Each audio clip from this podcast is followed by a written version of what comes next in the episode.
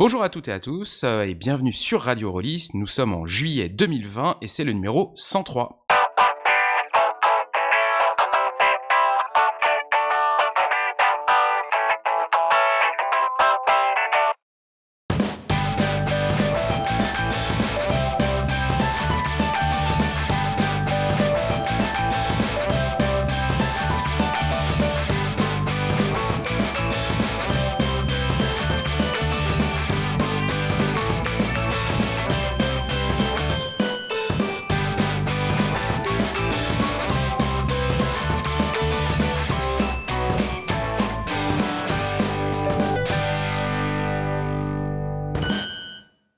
À toutes et à tous et bienvenue sur Radio Rollis. Pour ce numéro de juillet 2020, je suis en compagnie de Gabriel, le fondateur de la première ligue de catch pour chat de la planète de Thèbes. Bonjour, moi je suis plutôt team chien, mais je suis ouvert à toute possibilité. Ouais, bah j'ai vérifié en attendant, euh, tu voulais pas que ça se sache, mais oui, t'as créé la première ligue de catch pour chat sur la planète de Thèbes. J'ai des sources, j'ai des preuves, donc tu vas prendre cher. C'est pas moi, c'est Anubis. D'accord, ok. Vous aurez également l'illustre euh, honneur d'entendre Eric Niedan, dont le surnom de surcapitaine viendrait, dit-on, de son habitude à s'asseoir sur les morceaux de viande de la cambuse 24 heures durant avant de les servir aux prisonniers qu'il compte interroger. Alors, c'était plutôt une histoire de fouet, mais en fait, j'aime bien. Je, vais- je pense qu'on on va réviser ça euh, comme ça. C'est bien, c'est bien. Merci. Le fouet, c'est pour attendrir la viande. Exactement. Enfin, suite au confinement d'un serveur quantique pour maintenance d'un trou de verre, nous avons réussi à téléporter dans nos locaux le saint patron des porteurs de boue qui crée des jeux de rôle en vidant des shoppings de bière IPA, à savoir Yannick. Ok, bah je l'accepte aussi. Welcome. Bonjour à tous. Et bon retour parmi nous. Merci beaucoup. bah ouais, c'est... Oui, il est, il est sorti d'un trou temporel, exactement. Oui, il faudra reboucher derrière pour qu'il puisse pas s'enfuir, comme ça on le garde pour les prochains épisodes. Ça fait quelques épisodes que je suis pas venu en effet. Ouais, ouais, il va falloir... Non mais ça y est, maintenant la cryogénie marche plus, donc du coup, t'as pas le choix, tu vas être obligé de rester. Ok, on fait ça. Alors, le sommaire d'aujourd'hui. Euh, bien, euh, si Eric et Yannick ont la présence d'esprit de ne pas croiser les effluves pendant toute la durée de l'épisode, Gabriel nous parlera des as du crime d'Olivier Legrand. Avant qu'on passe le relais à Eric, qui nous a concocté un rajout de campagne, un ra- qu'est-ce que je dis, un rajout, un ragoût? De campagne West Marches. Et si j'arrive à digérer ce ragoût, parce qu'il paraît que le surcapitaine n'est absolument pas un cuistot, euh, rapport à la viande sur laquelle il s'assoit et qui sert aux prisonniers, je vous parlerai ensuite de la boîte à outils du meneur de jeu avant de conclure avec nos euh, lectures du moment. Quant à Yannick, évidemment, la production a décidé de lui donner carte blanche pour intervenir comme bon lui semble, à condition qu'il abuse de sa voix suave et des jeux de mots et anecdotes dont il a le secret. Mais voilà, mais pour commencer, je vous propose qu'on parle un petit peu d'actualité. Et euh, je, veux faire mon mea culpa. euh, j'ai dit de la merde la dernière fois. Quand j'ai parlé de Let's Roll, j'ai fait, un raccourci, on va dire. J'ai dit que pour moi, il y avait le système DD5 et maintenant il y avait Alien qui arrivait. Il se trouve qu'on peut jouer à plein d'autres trucs et, euh, j'ai pas fait mon travail journalistique, clairement. Donc, euh, il y a d'autres systèmes comme l'anneau unique, euh, l'appel de Cthulhu, Dominion, Monster of the Week, Warhammer, euh, Warhammer V4, Pathfinder première édition, Les Ondes d'Estérène, 7ème merde, deuxième édition, Tiny, Within, Into the Odd et Vampire la Mascarade 20ème édition. Voilà. Je rappelle que Let's Roll, du coup, c'est une table euh, de jeu de rôle en ligne, euh, qui est en alpha pour le mo- moment, donc qui est gratuite et qui fonctionne uniquement sur inscription, pour laquelle euh, j'ai fait, fait quelques trucs. Donc, sachez que je parle un peu d'un- d'une position de vendeur de tapis. Euh, et d'ailleurs, je pense que tu n'avais pas complètement dit de la merde, Michael, puisque c'est possible qu'à l'époque où tu aies parlé de Roll la première fois, il n'y avait que la fiche de DD5 de, de présente.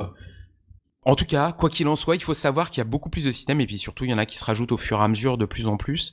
Euh, moi, j'ai vraiment hâte euh, qu'on puisse euh, basculer à la vitesse supérieure et qu'il y ait, euh, je sais pas, un full lancement pour pouvoir permettre des choses.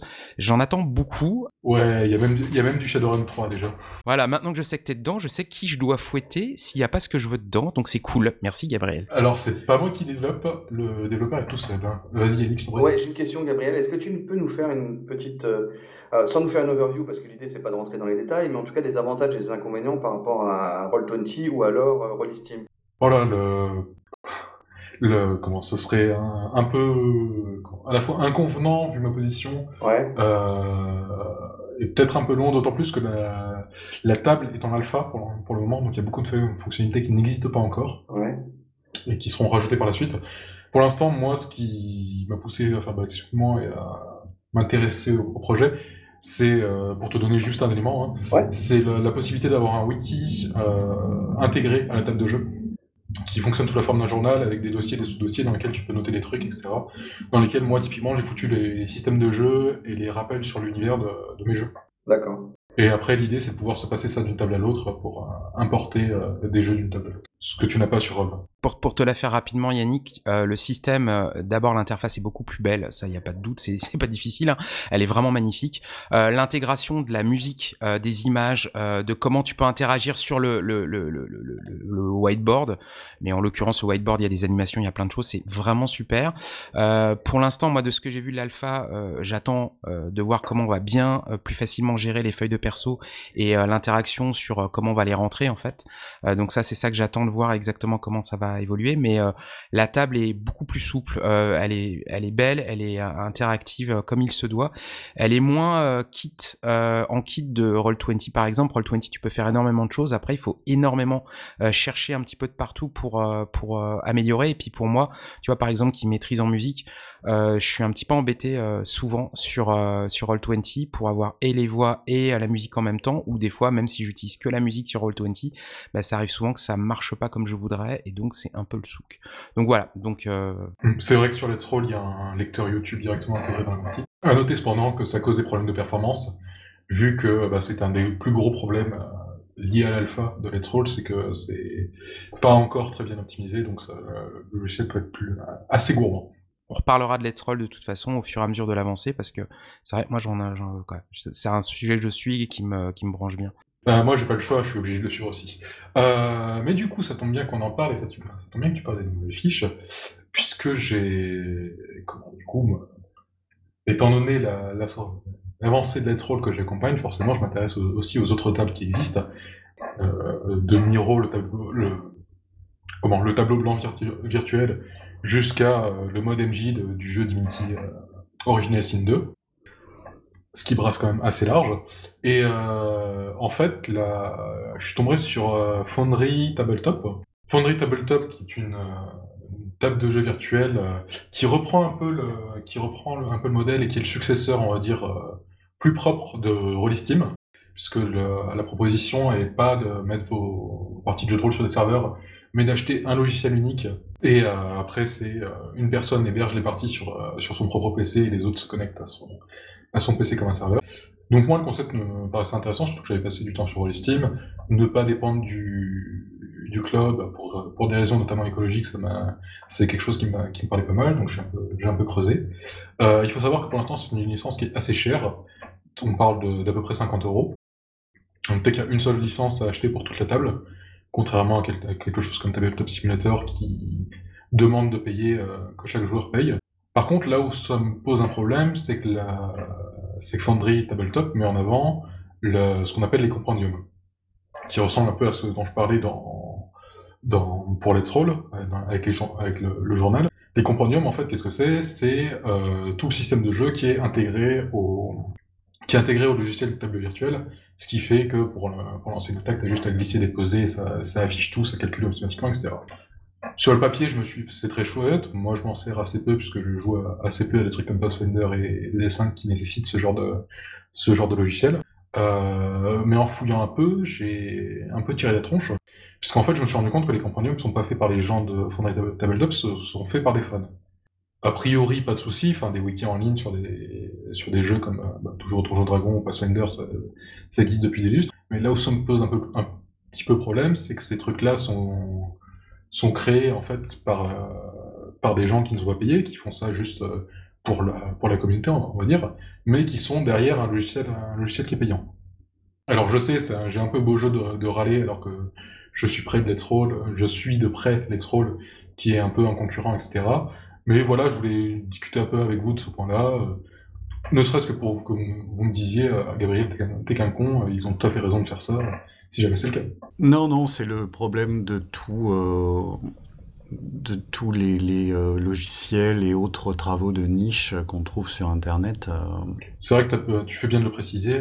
typiquement, Roll20 repose aussi énormément sur le, sur le contenu par les fans. Typiquement, toutes les, toutes les feuilles sont faites par des fans, mais ça me pose moins problème dans la mesure où c'est gratuit de s'en servir. Ouais, ouais, tout à fait. Euh, Je pense que tous ces trucs-là, il faut juger au cas par cas, et puis c'est à chacun de se faire son avis, de décider s'il veut mettre des sous euh, pour, pour supporter ce genre de...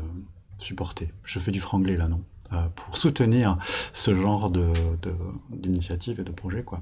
moi de mon côté, euh, c'est vrai que quand tu regardes les autres, les autres plateformes, tout le monde s'appuie là-dessus. Il y a peut-être Fantasy Ground qui est un petit peu différent de ce point de vue-là.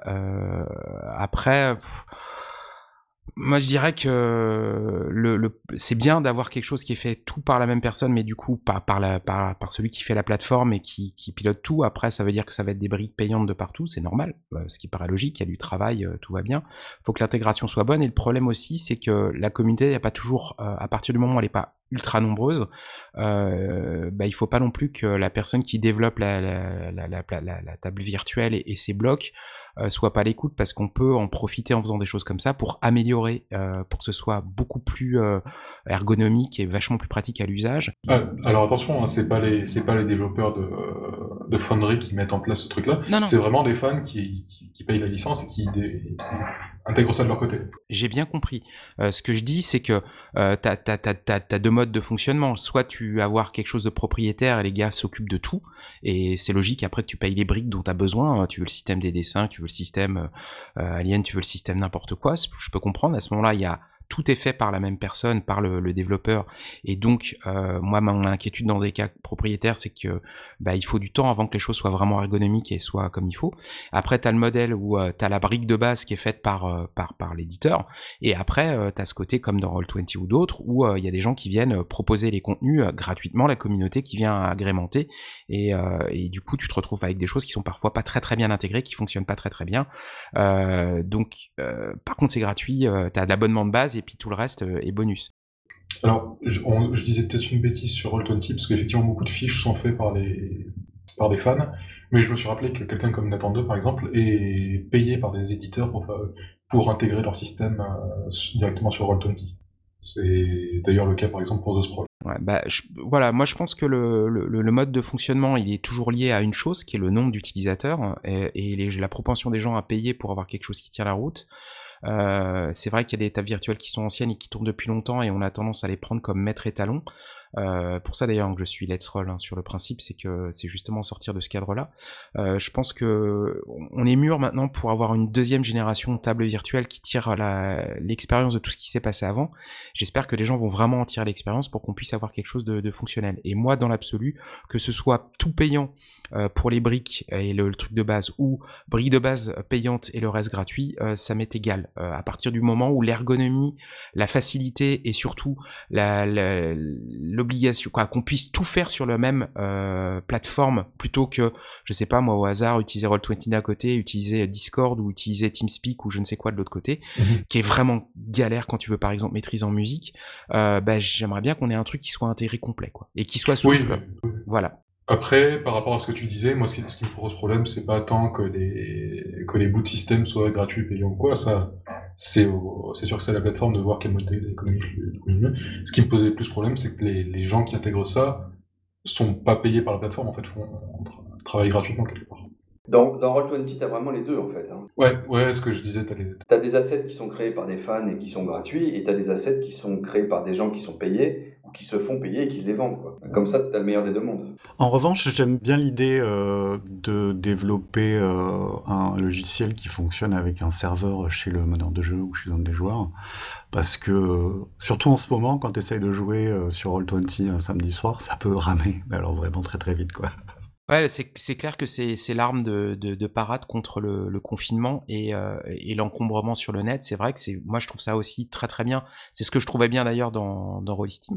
Euh, voilà, mais euh, sauf que à, l'usage c'était une vraie galère Rollistim quoi. Moi du peu que je l'ai utilisé, j'ai vraiment souffert. Mais l'héberger chez soi, au moins ça permettrait d'éviter les problèmes d'usage de, des serveurs de bande passante et donc des serveurs qui sont pas dimensionnés par rapport à la fréquentation. Donc ouais, moi j'aimerais bien une solution où t'héberges chez toi, bien sûr. Le désavantage, c'est que c'est pas, c'est pas gratuit. Euh, t'as pas, contrairement à, d'autres plateformes, une version de base gratuite. Informatiquement, tu déportes le problème, Michael.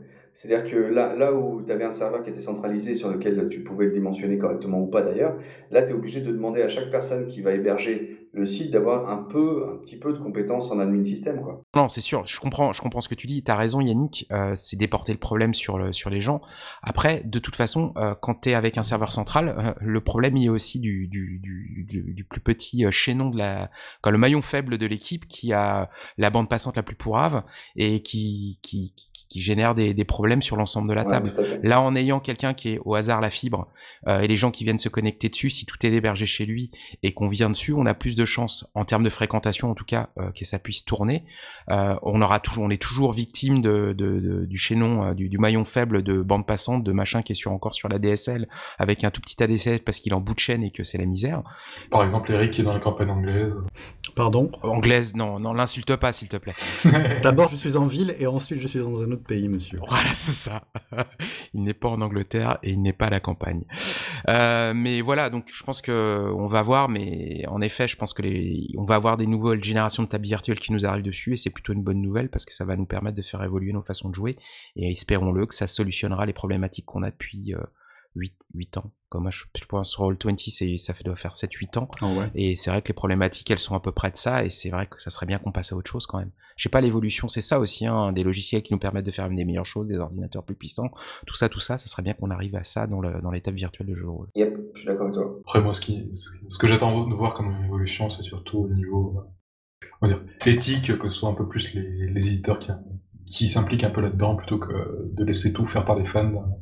Je pense qu'avant que l'éthique n'arrive, il va falloir, pour convertir et faire en sorte qu'il y un, un, économiquement que ce soit viable, il faut produire euh, et faire quelque chose qui, fédère les gens parce qu'ils trouvent que c'est bien et que ça marche bien.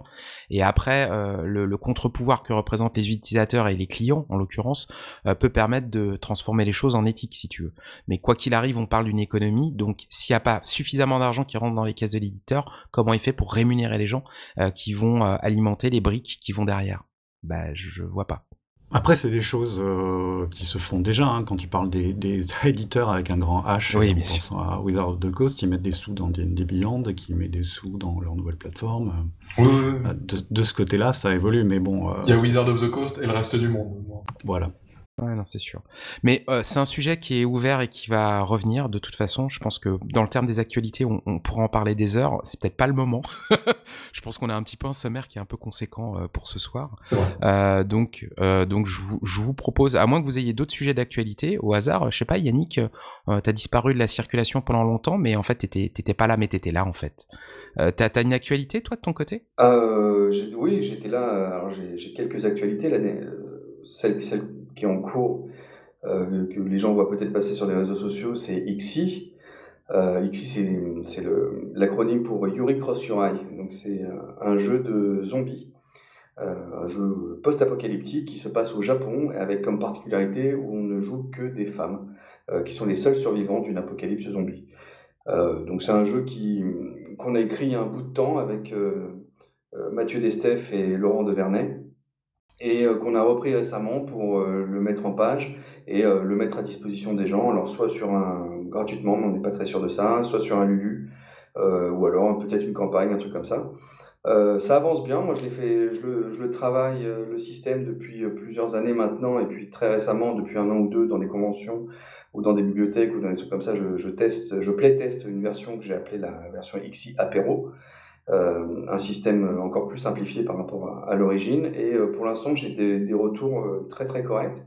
Il y a un système de cartes aussi qui permet de, comment dire, symboliser un certain nombre de choses, certains pouvoirs, les armes, les trucs comme ça. Et pour des débutants, c'est hyper ludique. Et voilà, donc pour l'instant, ça avance pas mal. On est en, on est en phase de coulage de, maquettes et d'illustration. Donc je suis assez content de ça, mais bon, je, je vais pas forcément en parler pendant des heures. Mais enfin, c'est, euh... Bah, vivement qu'on ait le jeu complet, qu'on puisse le tester, moi je dirais, hein, tout simplement. Bah ouais. Surtout si c'est gratuit. Euh, alors pour l'instant, on, se, on se pose encore la question de savoir, parce qu'il y a quand même pas, pas mal de travail dessus. Il y a trois auteurs. Je, il y en a un qui a disparu dans la circulation, qui est Laurent de Vernet, mais on va essayer de le recontacter pour, euh, pour avoir un certain nombre d'informations euh, et d'autorisations. Euh, je ne sais pas jusqu'à quel point il va être gratuit. Par contre, ce qu'il ce qu y a, c'est que la version, euh, si ça vous intéresse, en tout cas, ou si ça intéresse nos auditeurs, sur euh, mémoire secondaire, www.mémoiresecondaire.fr, euh, tu as des scénarios, tu as des adaptations du système et tu as le système lui-même tout ça c'est gratuit et tout ça c'est en ligne. On mettra ça dans les, on mettra ça dans les notes de, l'épisode pour que vous puissiez euh, tout simplement aller récupérer tout ça, aller tester et euh, derrière euh, faire des retours à, Yannick ah sur, cette création pour que ça leur permette d'améliorer les choses. voilà, n'hésitez pas. N'hésitez surtout pas. Avec un pitch pareil, moi j'aurais pensé que tu aurais une proposition du 7 cercle. Alors, oui, mais bon. On a, eu, on a eu des on a eu des, je vais, vais pas rentrer trop dans les détails, tu le sais, Eric, mais on, a eu des, aventures avec différents éditeurs et on a préféré au final euh, le faire nous-mêmes pour ne pas qu'on trahisse le cœur euh, du jeu, si tu veux, qui est vraiment de parler de, la survie et, de, ces femmes euh, en but à leurs anciens maris, pères, frères, enfin aux anciens hommes transformés en monstres. Il y a un côté un petit peu féministe, évidemment revendiqué, mais sans que ce soit, comment dire, il n'y a pas un étendard féministe, quoi. C'est juste comment on parle de la survie de, ce qui reste, des survivants, qui se trouvent être accessoirement des survivantes. Euh, on espère que, ça va toucher les gens. il y a une partie du jeu qui est écrite au féminin. Euh, on parle, alors, maintenant c'est la mode, mais nous on avait fait avant que, ça, ce soit la mode. Euh, on parle de joueuses et de, et de commandantes, ou de meneuses de jeu, enfin tu vois, c'est des choses comme ça, dans le cœur du texte. Et, et l'idée c'est vraiment de, comment dire, on veut que ce soit un jeu pour tout le monde, et on aimerait bien qu'il y, ait il y ait des femmes qui y jouent beaucoup, et que ce qui serait vachement bien, c'est qu'on est, euh, c'est que des femmes y jouent et se disent pas que ça a été écrit par des hommes. Ça, si on arrivait à, ça, je serais super, super fier. Eh ben, on, va suivre tout ça. Tu vas nous tenir au courant. D'ailleurs, de toute façon, maintenant, on t'a enchaîné au bureau, donc tu vas revenir dans Radio Rollist. Il n'y a pas de secret. Euh, et puis, tu nous tiendras au courant en parallèle. Et puis, le jour venu, euh, on chroniquera tout ça comme il se doit. Donc, c'est bien. Je vous propose qu'on passe euh, à la suite parce que sinon, euh, voilà, dans une heure on y est encore, je pense. Et on va passer la main à, Gabriel, donc euh, qui, je vous le rappelle, est le fondateur de la première ligue de catch pour ça sur la planète de Thèbes, qui voulait nous parler de As du crime d'Olivier Legrand. La parole est à toi. Tout à fait, et ça devrait être assez court parce que le jeu lui-même est plutôt en, format condensé. donc As du crime, c'est un jeu d'Olivier Legrand pour ceux qui, qui connaissent pas Olivier Legrand, c'est un type absolument génial qui euh, offre gratuitement des jeux complets, bien faits, euh, plaisants à jouer, faciles à prendre en main, assez régulièrement. Euh, c'est lui notamment qui a fait Maze and Minotaurs, Imperium, donc le jeu de rôle sur Dune qui, a, qui est je sais plus combien de, suppléments aujourd'hui, et ce qui a été un, gros fournisseur de jeux de rôle pour moi quand je sais pas quoi mener et que ça me fait chier d'acheter des bouquins. Des bouquins de 300 pages reliés cuir. Un grand monsieur, comme on dit dans d'autres industries. Plutôt un grand monsieur, ouais. Euh, surtout qu'il s'illustre par sa régularité. J'en reparlerai un, peu plus tard. Euh, As du crime. Donc de quoi on parle? On parle de jouer des, des malfrats, des cambrioleurs, des arnaqueurs, des petites frappes à la belle époque, euh, juste dans la France d'avant-guerre avant la Première Guerre mondiale, donc, euh, de, jouer les casses, en fait, avec une petite équipe de 1, 2, 3 ou 4 personnes. C'est le premier point qui est sympathique, c'est que le, jeu est là pour, le jeu est là pour tout le monde. Et euh, j'ai l'impression qu'Olivier l'a testé dans à peu près toutes les configurations possibles. on vous propose donc de jouer euh, soit avec un, un joueur, une MJ, ou jusqu'à jusqu'à 4 joueurs et une, une amie. Pour ceux qui ne connaissent pas les jeux de Grand, c'est du, c'est du classique bien documenté. Classique par, euh, par le système de jeu et la présentation, et l'organisation du jeu en fait, puisque, euh, bah, je vais rentrer directement dans le gras et dans le système, c'est du, on va dire du solide et du robuste. Euh, moi je pourrais dire du daté, mais il s'avérera sans doute que ça, ça plaira plus de monde. Puisqu'en fait, on, donc on va créer nos, nos, arnaqueurs ou nos cambrioleurs. On va choisir une carrière qui peut être arnaqueur, aventurier, euh, cerveau, homme de main, pickpocket, euh, comment, gagneuse, gigolo, etc.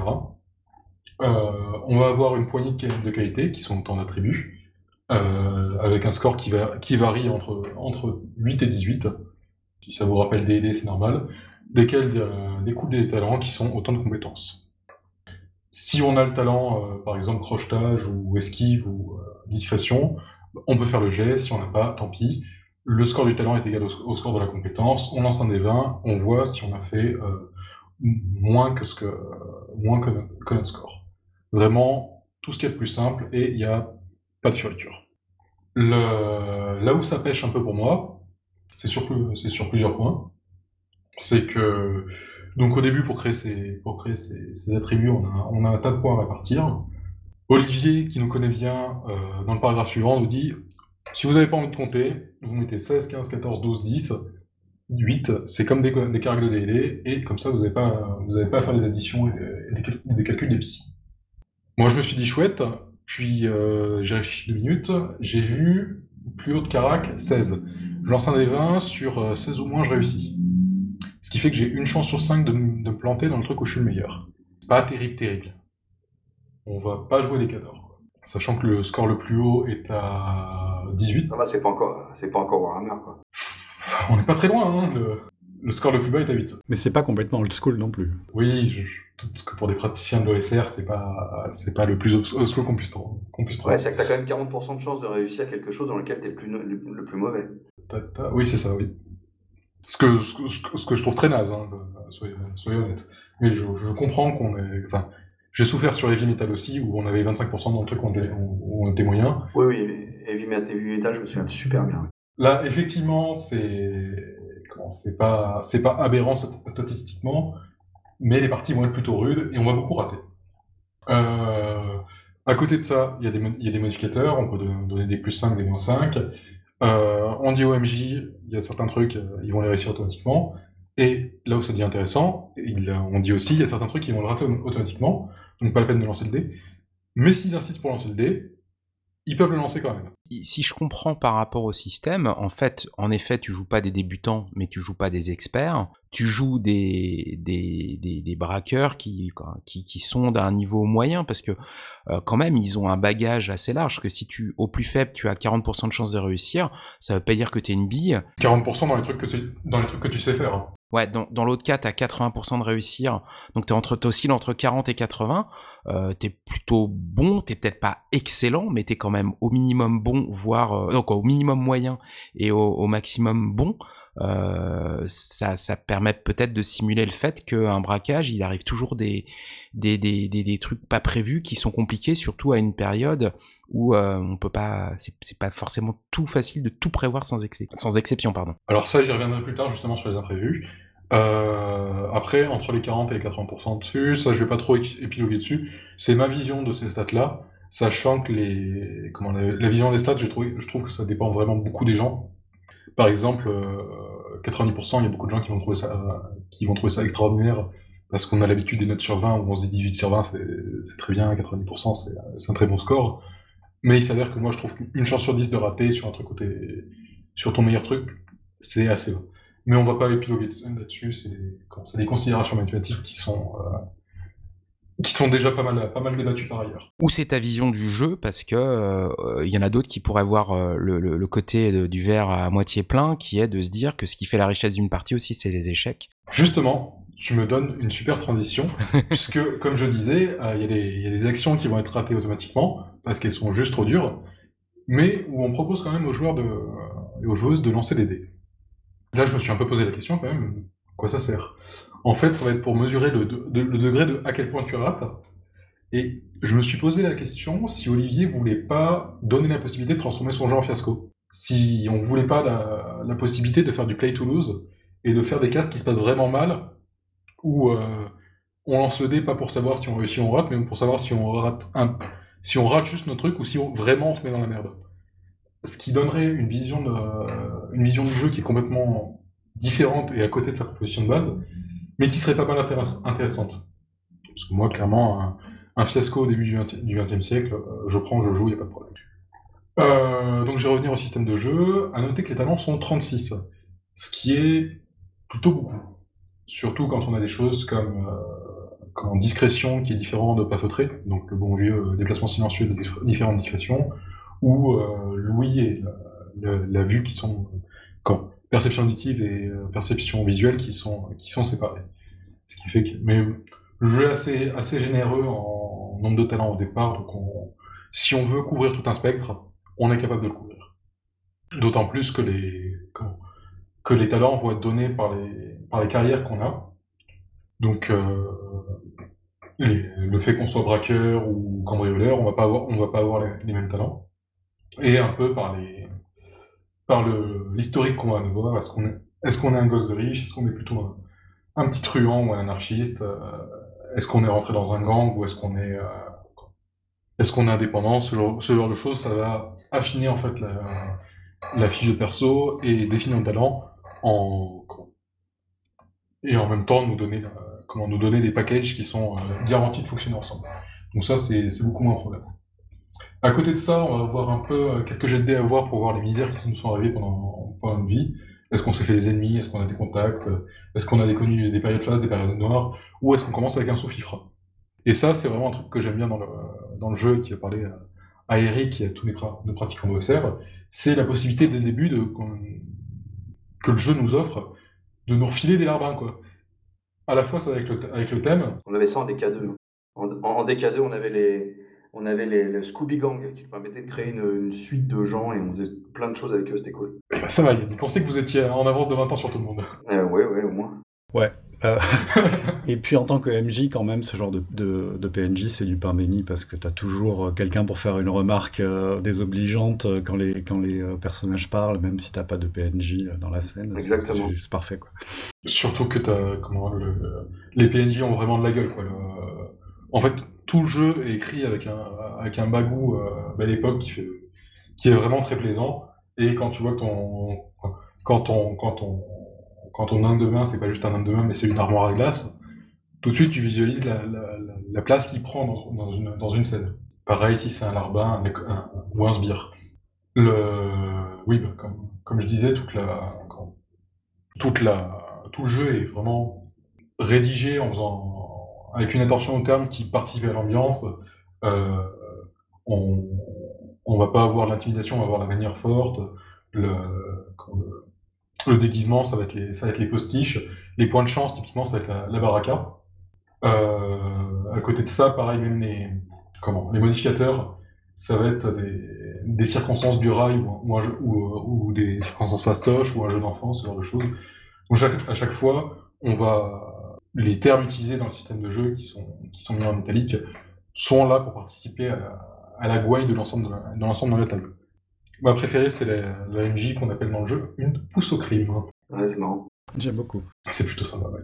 Euh, et pour euh, ceux qui connaissent les jeux, les jeux de grand, il y a toujours un petit truc qui, comment, qui euh, donne un peu de saveur au système qui sinon serait très, serait très, serait très, serait très basique et qui, bah, en même temps, s'inscrit dans le thème du jeu dans lequel on est. par exemple, pour, pour Imperium, donc d'une, c'était les relations, euh, pour le jeu sur le Seigneur Anneaux, c'était les idées de destin et de la possibilité que celui-ci soit tragique. Ici, c'est la dualité euh, argent-réputation, qui est pas très neuve si on a joué à des trucs comme Shadowrun, etc., mais qui est pareil, bien taillé, bien amené ici. C'est une échelle qui va de 0 à 5. Et en fait, le but, c'est pas juste de la faire avancer comme des niveaux de personnages à, à Donjons et Dragons, c'est qu'elle va être flexible. Il va y avoir des personnes où votre, euh, il va y avoir des périodes où votre perso va être connu comme le, le cadre de Paris dans son domaine, et d'autres où justement il va se la, faire plutôt discrète et va rester un, ou deux de réputation pour éviter, qu'on parle trop de lui. Notamment pour les, les coups, les casses, pour la structure desquelles je, je vais revenir plus tard, il y a la possibilité de le faire incognito, ce qui fait que le casse va pouvoir faire du pognon, mais ne va pas vous permettre de, de gagner de la réputation justement pour garder plutôt un profil bas. Au contraire, il va y avoir la possibilité de se faire mousser.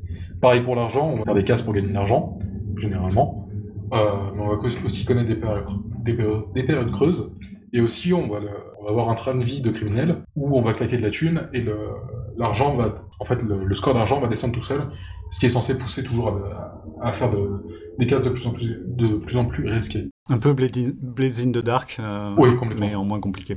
On est complètement dans la philosophie euh, Blades in the Dark, et euh, moi, je suis parti, euh, comment?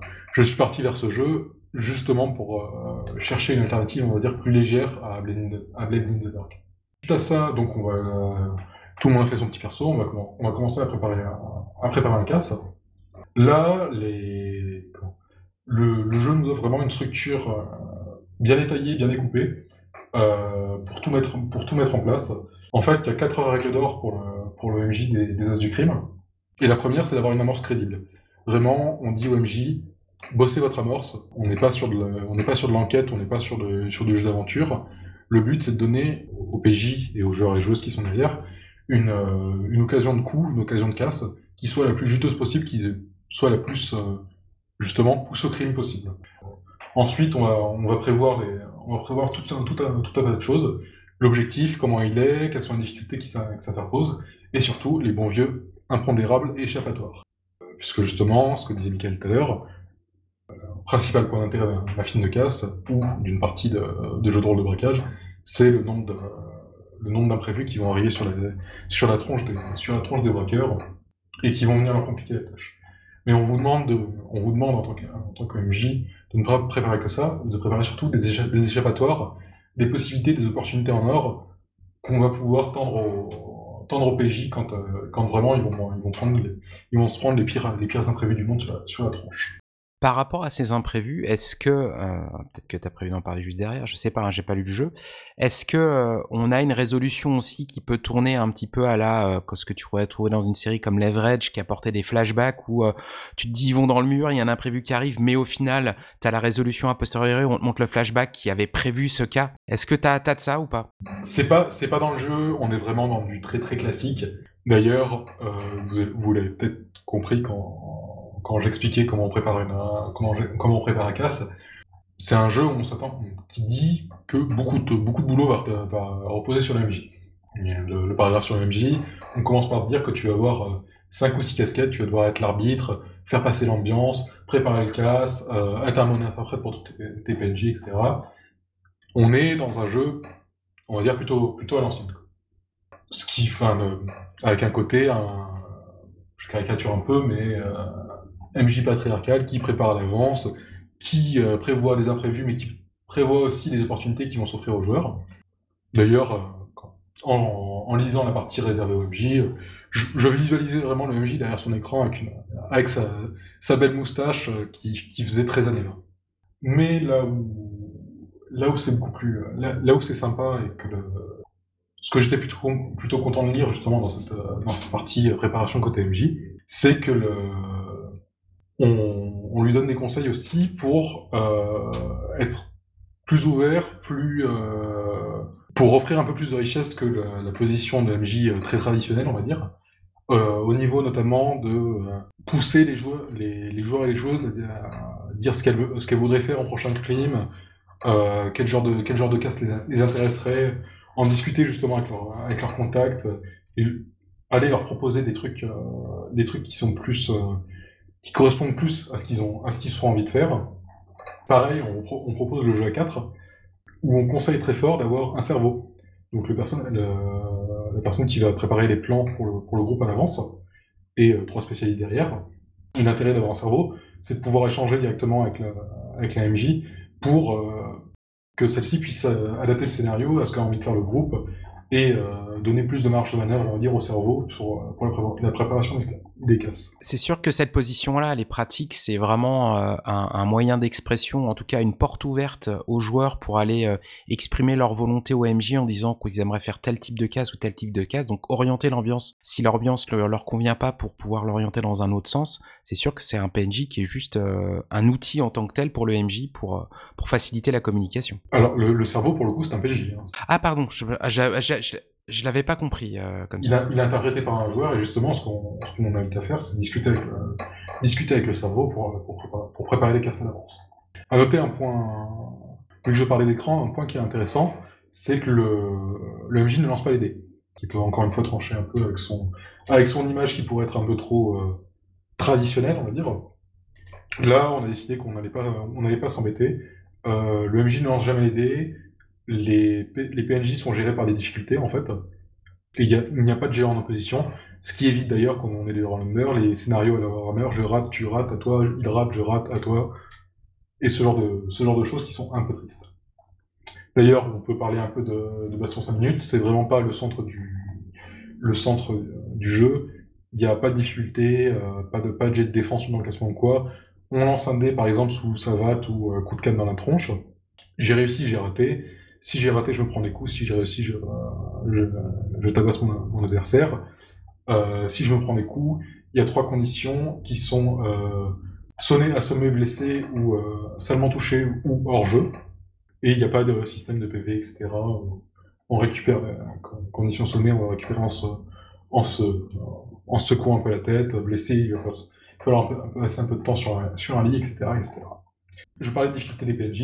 Il y a un bestiaire qui est, encore une fois, vraiment très sympathique à, très sympathique à lire, puisque on s'en fout de savoir si euh, le, comment, l'aristo du coin a 20 points de vie ou 14 ans, 14 ans classe. Là, ce qui nous intéresse, c'est que euh, le, le par exemple, il se prend pour Casanova, donc c'est plus facile de lui faire du gringue ou de, de flairer l'entourloupe chez lui. Ce qui fait qu'on a plus 5 euh, contre lui quand on fait du gringue. Euh, le tocard, vraiment, c'est le bi, il comprend, il comprend rien, à, il comprend rien à rien, donc c'est euh, plus 5 pour l'entourlouper, etc., etc. Encore une fois, ça permet de typer les, de typer les, PNJ et les second rôles très très facilement et euh, d'avoir encore ce petit côté euh, couleur locale. Et de prévoir des approches parce que euh, on, va envoyer l'entourlooper pour entourlouper le tocard pendant que la brute s'occupe d'autre chose, etc. Quoi. Tout à fait. D'ailleurs, il est conseillé des, compositions de groupe particulières. Par exemple, éviter de mettre un. Il est composé des, compositions de groupe qui vont aller plutôt dans un style de casse en particulier les casques qui sont faits avec une équipe d'arnaqueurs, de gigolos et euh, de, tricheurs, euh, de tricheurs au jeu vont pas être les, vont pas être les mêmes que ceux qui sont faits par un acrobate, un perceur de coffre et un gros bras. Et justement, on oriente plutôt sur, sur, un, type de scénario, sur un type de scénario avec le groupe, euh, le groupe qui choisit, et ça c'est prévu, détaillé dans le, dans le, dans le bouquin. Ah justement, j'ai une question, Gabriel, sur les types de scénarios. on a tu, tu, parles beaucoup de casse, mais est-ce, est-ce que c'est le cœur du truc, un petit peu une espèce de Ocean Eleven euh, sans, dire répétitif, mais en tout cas avec des scénarios comme ça, ou est-ce qu'il y a euh, des, bouts de campagne ou une manière de faire un truc plus, euh, plus large que simplement des casses? Alors, les casses, c'est vraiment à prendre au sens très large. D'ailleurs, le, jeu parle plutôt de coups.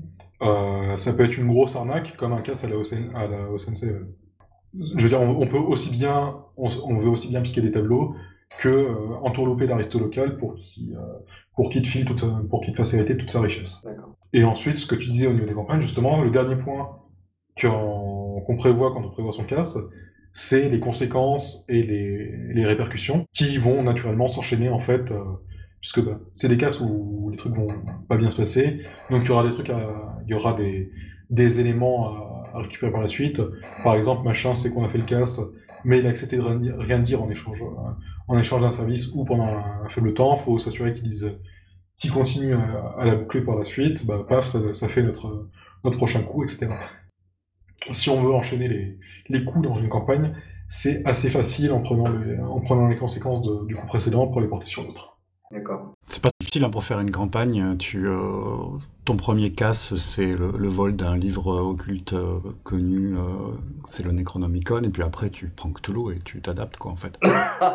tu es méchant, Eric. Oui, d'ailleurs, oui, tu fais bien de me, le préciser. Il n'y a, pas de, a pas de surnaturel. Zéro, zéro surnaturel dans les As du crime. Un dernier petit point, parce que je sais que ça peut être intimidant et bloquant pour pas mal de monde. Vous n'êtes pas obligé de faire de l'historique. C'est dit précisément, l'histoire elle est là en toile de fond. Ce qui est le plus important, c'est l'ambiance, la gouaille, etc. D'ailleurs, ça rejoint un petit peu le côté MJ Tradi euh, dont je parlais tout à l'heure. On prévient aussi, tout le monde n'est pas au diar, hein, on s'attend pas à ce que vous sortiez des, dialogues qui ont du punch à tous les coups préparer juste quelques répliques, euh, un, peu, de texte, quelques, mots qui font, couleur locale, ça marchera très bien. Et euh, bah, au niveau de la présentation du Paris de cette époque, justement, ce sont des petites fiches récapitulatives, pardon, très bien faites, avec juste 5 ou 6 points qui prennent pas plus d'une page, sur la police, la politique, de quoi on parle dans les cafés, etc., qui est largement suffisant pour, euh, pour mener cette petite partie. Donc, moi, vraiment, même si le côté très très à l'ancienne du système de, système de règles. Et euh, pour moi, toujours on va pas repartir en débat là-dessus, les possibilités d'échecs élevées sont un peu rédhibitoires. Je trouve le jeu extrêmement sympathique, vraiment, euh, ça donne très très, très, très envie d'y jouer, à la fois par le ton, l'ambiance et le style de jeu proposé. C'est vraiment très très bien taillé pour du jeu de casse. C'est ce que j'aurais aimé voir dans Blades in the Dark, que j'ai trouvé vraiment trop dilué et euh, beaucoup trop euh, submergé par les, sous-systèmes. Là, on va vraiment à l'essentiel, avec beaucoup, de conseils qui sont pertinents pour, pour ce qu'on va faire. Comme je disais, les exemples d'équipe, comment fonctionne une équipe à, deux personnes, contrairement à une équipe à quatre personnes, c'est quelque chose auquel on pense pas avant de lancer sa campagne, ou euh, c'est parti du soir, et qui est vraiment précieux à lire. Pareil pour euh, vers quoi vous dirigez selon, le, selon le, la composition de votre équipe. Ça, c'est quelque chose que je trouve vraiment important dans le, dans le bouquin. Le système, je sais qu'il tournera, c'est enfin, vraiment, il n'y a aucun point où je me dirais ah, est-ce que ça marchera contre, contrairement à beaucoup de jeux, à des jeux narratifs expérimentaux, on va dire ça, on sait que ça tourne, ça va, on joue avec depuis, on joue avec depuis 30, depuis 30 ans. J'ai pas eu encore l'occasion d'y jouer.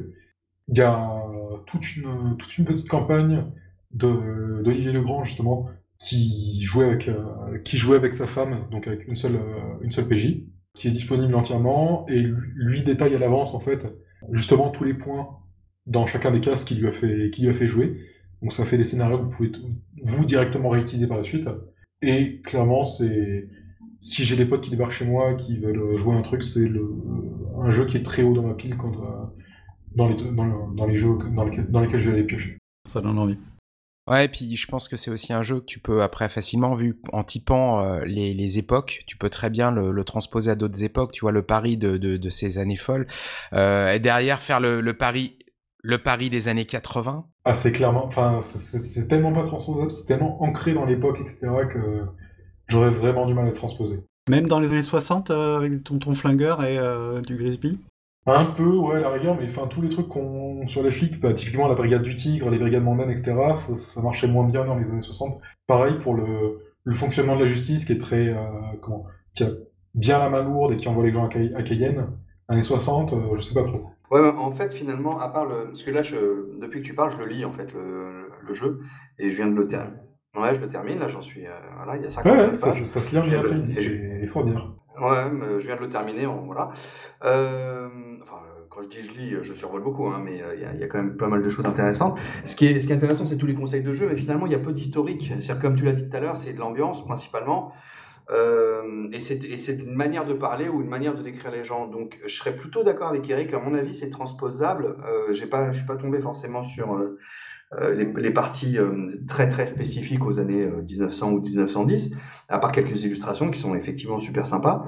Mais, mais je pense que c'est transposable à la Audiard, effectivement. Ok, bah attendez, attendez du coup. Tu vois, on voit un homme de main, un taulier, un pickpocket, machin, tout ça, c'est des choses qui sont très, euh, qui sont très classiques. Tu vois, les, les conseils pour jouer avec des, avec des truands, les, les, les, trios, les quatuors, les choses comme ça, c'est transposable, le pouce au crime, évidemment. Oui, bah, ça, ça sur ce côté-là, je parlais vraiment des conseils sur euh, comment fonctionne le casque, comment fonctionnent les flics, comment fonctionne la justice. Euh, ce genre de choses, ça, j'aurais un peu plus de mal à, le transposer. Pareil, il y aurait peut-être quelques talents à, à, changer. Par exemple, la canne et le billard, je pense que ce serait un peu moins d'époque. Encore que pour le billard. Ouais, la canne, effectivement, faut... bon, voilà, mais, mais le billard, tu peux, tu vois. Effectivement, enfin. Ouais, c'est du boulot c'est du boulot d'adaptation de setting. Tu pourrais aussi, euh, sans changer l'époque, euh, aller en Angleterre, à Birmingham ou à Manchester et tu fais les Peaky Blinders. Ah oui, par contre, changer de, changer, changer de territoire, à, moins de jouer à moins de jouer dans la langue locale, ça par contre, il n'y aurait aucun problème. Je pense aussi que si vous voulez faire euh, plus français et plus local, je vais faire une passerelle avec un livre qui était sorti il y a quelques années, qui s'appelait, c'est une série de livres qui s'appelle Enquête générale. Il y en avait un qui était Immersion au cœur de la brigade de répression du banditisme, illustré euh, avec des aquarelles de Titoine qui étaient juste absolument magnifiques, euh, qui suivaient en fait des flics de la BRB euh, pendant, pendant plusieurs semaines. Euh, pour euh, faire la transposition et s'en inspirer, ça peut être vraiment utile si vous voulez faire du plus moderne. Voilà. Mais je pense qu'en effet, de ce que tu dis, c'est clairement euh, transposable. Les années 60, à mon avis, c'est c'est vraiment une période bien sympa. Années 70, 80, ça peut être aussi très sympa de le faire. Et notamment quand on voit comment les techniques de casseurs sont devenues beaucoup plus compliquées, passer les années 80, arriver aux, aux années 90, quoi, fin 90. Euh, aujourd'hui, le braquage par rapport, à le casse, le braquage par rapport à ce que c'était dans les années d'avant, dans les décennies précédentes, c'est quand même vraiment autre chose. Et je pense que c'est intéressant de le simuler euh, dans, dans, les années plus anciennes. Mais pas que, pas que sur la thématique de, de jeux d'Olivier Legrand. Euh, juste pour euh, rajouter quelque chose, euh, le, le, la partie settings elle-même, c'est la partie euh, vraiment histoire, où on, on, parle un peu de l'environnement, c'est 5 pages sur les 59. Le plus long, c'est la description des talents où on dit tout ce qu'on peut faire avec, avec chacun. Sinon, le reste, il n'y a rien qui dépasse les, les 5 pages. Donc ça a l'air d'être, en tout cas, tu en es plutôt content. Tu nous pousses à essayer et après derrière libre à adapter pour faire ce qu'on veut. Ah oui, je, vous, je, vous pousse carré, je, vous pousse carrément, carrément et je vous encourage à jouer quand même euh, début 20e puisque c'est pour ça qu'est fait le jeu et que c'est une période plutôt intéressante. Juste Eric, Eric fait penser au niveau des illustrations, c'est des graveurs d'époque avec des petits, des petits textes rigolos en, en dessous à chaque fois, ça marche vraiment super bien. Et rappelons que c'est gratuit. Merci pour cette chronique, euh, Gabriel. Euh, je propose de passer euh, le, le, le, le, bâton de parole à, à, notre spécialiste OSR euh, et du, du, fin fond de, de, de l'Irlande, tout ça. Euh, voilà, donc Eric, vas-y, lance-toi. C'est un bâton d'archimage d'ailleurs. Hein. C'est pas juste un bâton de parole. Il donne plus 4 boules de feu? Ouais, minimum.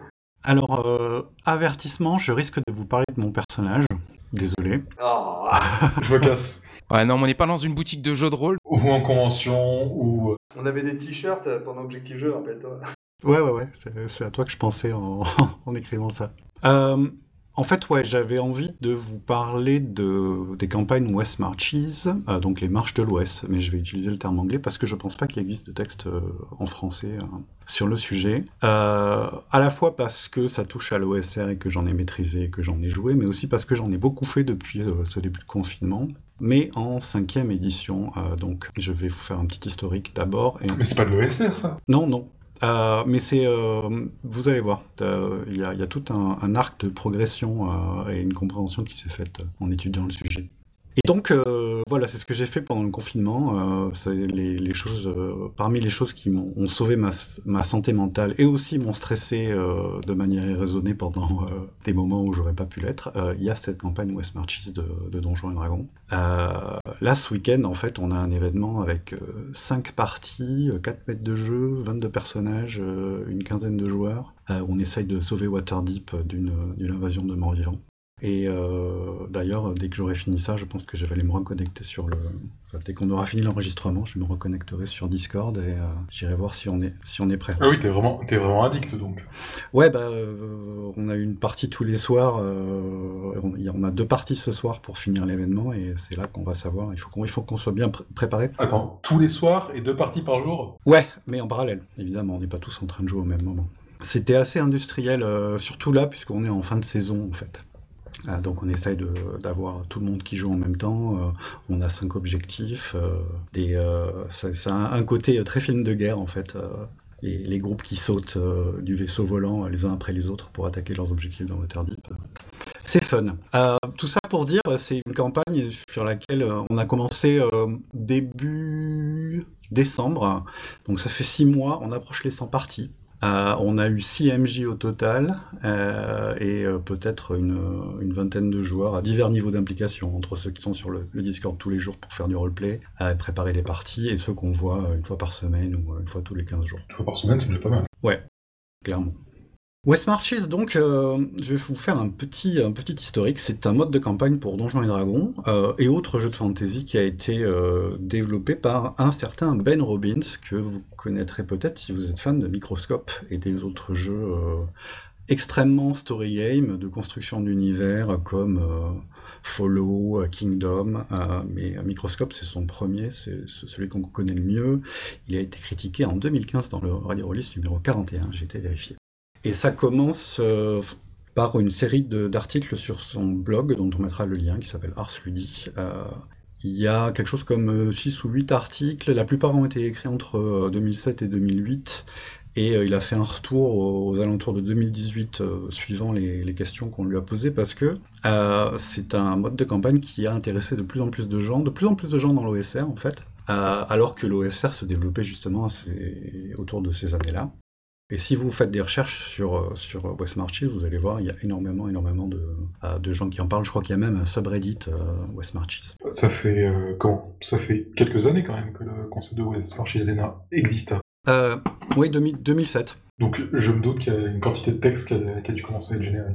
Si tu veux, c'est lié à aucun bouquin, à aucun produit. Euh, Il n'y a aucun jeu qui s'appelle West Marches, il n'y a aucun supplément. euh, c'est un truc qui s'est développé tout seul euh, sur Internet à partir de gens qui, euh, qui, qui jouent et qui font des rapports de partie. Quoi. Ce qui est un phénomène quand même euh, intéressant, je trouve. Ouais, mais parallèlement, qui doit être compliqué à, pouvoir, euh, si tu veux te mettre à la page et que tu veux lire euh, un petit peu, euh, est-ce qu'il y a des résumés, tu vois, qui te permettent de, prendre les grandes lignes et comprendre un peu le, côté génial de la chose, quoi? Tu as des rapports de campagne en pagaille? Oui, pas mal. Et puis, euh, si tu vas sur le blog, euh, la façon dont il a présenté son truc, il y a, comme je vous disais, 6 ou 8 articles. hein, C'est lu en une heure. Euh, c'est en anglais, malheureusement. Je pensais qu'il y avait une traduction sur PTGPTB, euh, mais je ne l'ai pas trouvé. Le Grébuf a fait un bout de traduction aussi du concept global de West Marches. Je, verrai si je peux remettre la main dessus. Ah, chouette, ouais. Ça m'étonne pas. Euh, donc, en fait, euh, West Marches, euh, l'idée c'est de faire une expérience pour avoir une campagne qui soit conçue comme l'inverse de la partie hebdomadaire classique. Le, MJ euh, prépare son scénario, les joueuses viennent et suivent l'histoire. Euh, donc, euh, objectif numéro un, c'était d'avoir des joueuses qui soient proactives, qui aient un univers et qui aient l'intention de, pousser, de, de chercher des choses dedans. Le deuxième objectif, c'est de pouvoir jouer en dépit des emplois du temps compliqués d'un groupe de joueuses normales. Et euh, le troisième sous-objectif, c'est euh, de pousser euh, le MJ à préparer ses scénarios dans les temps plutôt que de dire ah non non non on peut pas jouer cette semaine, j'ai pas fini d'écrire le scénario. Donc les principes, en gros, il y a, trois niveaux. Il y a l'univers, l'organisation et la, la façon dont l'information est partagée. L'univers est simple, c'est une contrée sauvage à explorer. Donc les fameuses marches de l'Ouest, c'est la frontière, c'est le D&D euh, primordial euh, de, de notre enfance. hein. On a le château fort aux confins du pays, et puis au-delà du confin du pays, ben c'est la, c'est euh, le, c'est l'Ouest, c'est le, le Far West. hein. Il y a des, euh, des Indiens euh, verts avec euh, euh, qui, qui montent des loups et euh, des euh, trésors à trouver, euh, des, des temples perdus et des choses comme ça. Ça me parle. N'est-ce pas? D'autant plus que ça c'est pas trop éloigné du donge moderne, euh, qui fonctionne aussi pas mal avec ce concept de point of light, où le point de civilisation et autour, c'est sauvage. Ouais, je pense que c'est un des moyens les plus faciles de faire fonctionner une campagne euh, D&D parce que si tu si dans un, uni- dans un univers avec euh, des lois, des règles et, euh, et des personnages euh, de plus en plus puissants qui commencent à faire ce qu'ils veulent, très vite euh, ils sont obligés de partir quoi. Donc on a cette, cette contrée sauvage, on a une base de départ, euh, donc c'est en général une petite ville dans laquelle euh, il va y avoir une petite taverne et sur le mur de la taverne il y aura une carte euh, qu'on complète au fur et à mesure de l'exploration. Euh, les PJ sont des aventuriers, sont les seuls aventuriers, c'est-à-dire que il n'y a pas de PNJ euh, groupe aventurier euh, de groupe de PNJ. Tous les aventuriers sont des PJ. Et ce sont les seuls qui vont euh, avoir les coronets de sortir et d'explorer le monde parce que le monde dehors est très très dangereux. Ce qui n'est pas le cas de la ville. La ville est une, euh, zone sûre dans laquelle, en général, il ne devrait, pas se passer d'aventure. Tu, tu dis que les, seuls aventuriers ce sont les PJ. Est-ce qu'il y a aussi des, des suivants comme dans les anciennes, comme dans les anciennes éditions, ou est-ce que vraiment ils partent tout seuls, juste le groupe à l'aventure? De mémoire, il en parle pas euh, dans les articles, mais euh, rien ne t'empêche de le faire. Ça dépend aussi du système de jeu que tu utilises. Euh, en, cinquième édition, il y a des règles de suivant que je ne connais pas, j'avoue, mais on n'en a pas vraiment besoin parce que les personnages sont quand même puissants et, durs à tuer. Euh, et si tu joues en, OSR, évidemment, tu, dès que tu as les moyens d'engager une compagnie d'arbalétriers pour nettoyer les cavernes des gobelins, tu le fais, hein, parce que c'est quand même moins dangereux. La- le, deuxième, euh, le deuxième grand point, euh, le deuxième grand principe, c'est l'organisation des parties. Parce que euh, l'idée est d'avoir un MJ à disposition qui dit ben voilà la carte, vous, êtes vous êtes à l'auberge, où est-ce que vous voulez aller? Et aussi d'avoir un nombre de joueuses potentiellement illimité. Dans le sens où c'est une campagne euh, table ouverte, les joueuses vont s'organiser en disant bah moi euh, j'aimerais bien quand même qu'on aille voir euh, dans cette abbaye, il y avait un souterrain, ça ressemble à des, à des, ruines naines, mais mon personnage c'est un nain et blablabla. Donc tu fais sur, ta mailing list, tu proposes, tu trouves des joueuses qui sont intéressées et des personnages qui veulent, qui veulent bien y aller. Et après il n'y a plus qu'à demander au MJ quand est-ce qu'il est dispo. Et le MJ, bah, il est bien obligé de, préparer, de finir ses ruines naines euh, s'il les avait pas entièrement préparées. J'ai une question justement sur ce style de jeu que j'avais un peu pratiqué et on s'était heurté à un problème. C'est que assez souvent, on rentre dans le donge, la partie finie, et il y a une autre partie qui se lance avec quelques personnes qui étaient dans ce donge, euh, plus d'autres personnes, et il faut que tout le monde soit revenu à, soit revenu à l'auberge entre-temps. Ouais, ça c'est un, problème qu'il faut, pour lequel il faut en général une solution mécanique. Voilà, si tu as une recette magique pour ça, ça, m'intéresse et sans doute ça intéresse beaucoup de, beaucoup de gens qui jouent au March. Repose-moi la question euh, quand j'en viendrai à comment jouer en cinquième édition, parce que c'était pas dans mes notes, je crois. Ça marche. L'autre idée aussi, euh, qui, à mon avis, ne pose pas un problème et qui est euh, dans le, premier article de, Ben Robbins, c'est un principe important, c'est que les groupes doivent être fluctuants de façon à ce qu'il n'y ait pas un groupe A, un groupe B, un groupe C qui jouent des aventures en parallèle avec le même maître de jeu mais ne se mélangent jamais. Donc euh, il est conseillé euh, de, mettre des limitations de proposer aux, gens de, mélanger leurs groupes pour, euh, pour qu'on ait vraiment cette, cette, idée de communauté d'aventuriers qui s'échangent des informations, etc. Et justement l'information est importante parce que le MJ n'est pas là pour proposer un wiki. ce sont les joueuses qui vont écrire des comptes rendus de partie et organiser leur info comme elles ont, ont envie. Euh, justement, c'est peut-être elles qui vont, au bout d'un moment, décider de faire un wiki parce qu'on s'y retrouve plus. Euh, c'est elles qui vont, qui vont dessiner la carte. Et, euh, et l'idée aussi, c'est d'avoir cette cette immersion de d'un univers qu'on explore et de rumeurs et de choses qu'on peut se, qu'on peut se dire et peut-être même d'informations qui passent pas forcément parce qu'il y en a certains qui font de la rétention qui veulent pas dire qu'il y a peut-être que l'arme magique ultime du roi des nains elle serait bien dans les ruines dont on a parlé la dernière fois etc. Donc pour moi, jusqu'à... Euh, en fait, il y a trois jours, quand j'ai décidé de revenir à ces articles euh, de, Ben Robbins, que dont j'avais, je crois pas lu entièrement les, euh, les, derniers comptes rendus. Pour moi, West Marches, ça avait toujours été un mode de campagne OSR, old school, à l'ancienne. parce qu'il est fait mention de l'importance des tables aléatoires, alors si on lit bien, en fait, on se rend compte que quand il parle des tables aléatoires, il fait « oui, je sais, euh, c'est démodé ». En 2007, il dit ça, euh, mais c'est vraiment utile. Alors que, ben, voilà. Ça a bien changé. Ouais, voilà. Maintenant, tout le monde sait que les tables aléatoires, c'est quand même un peu... Oui, il n'y a plus que ça. Ouais, parfois même un peu trop. Euh, il parle de la neutralité du, meneur de jeu aussi.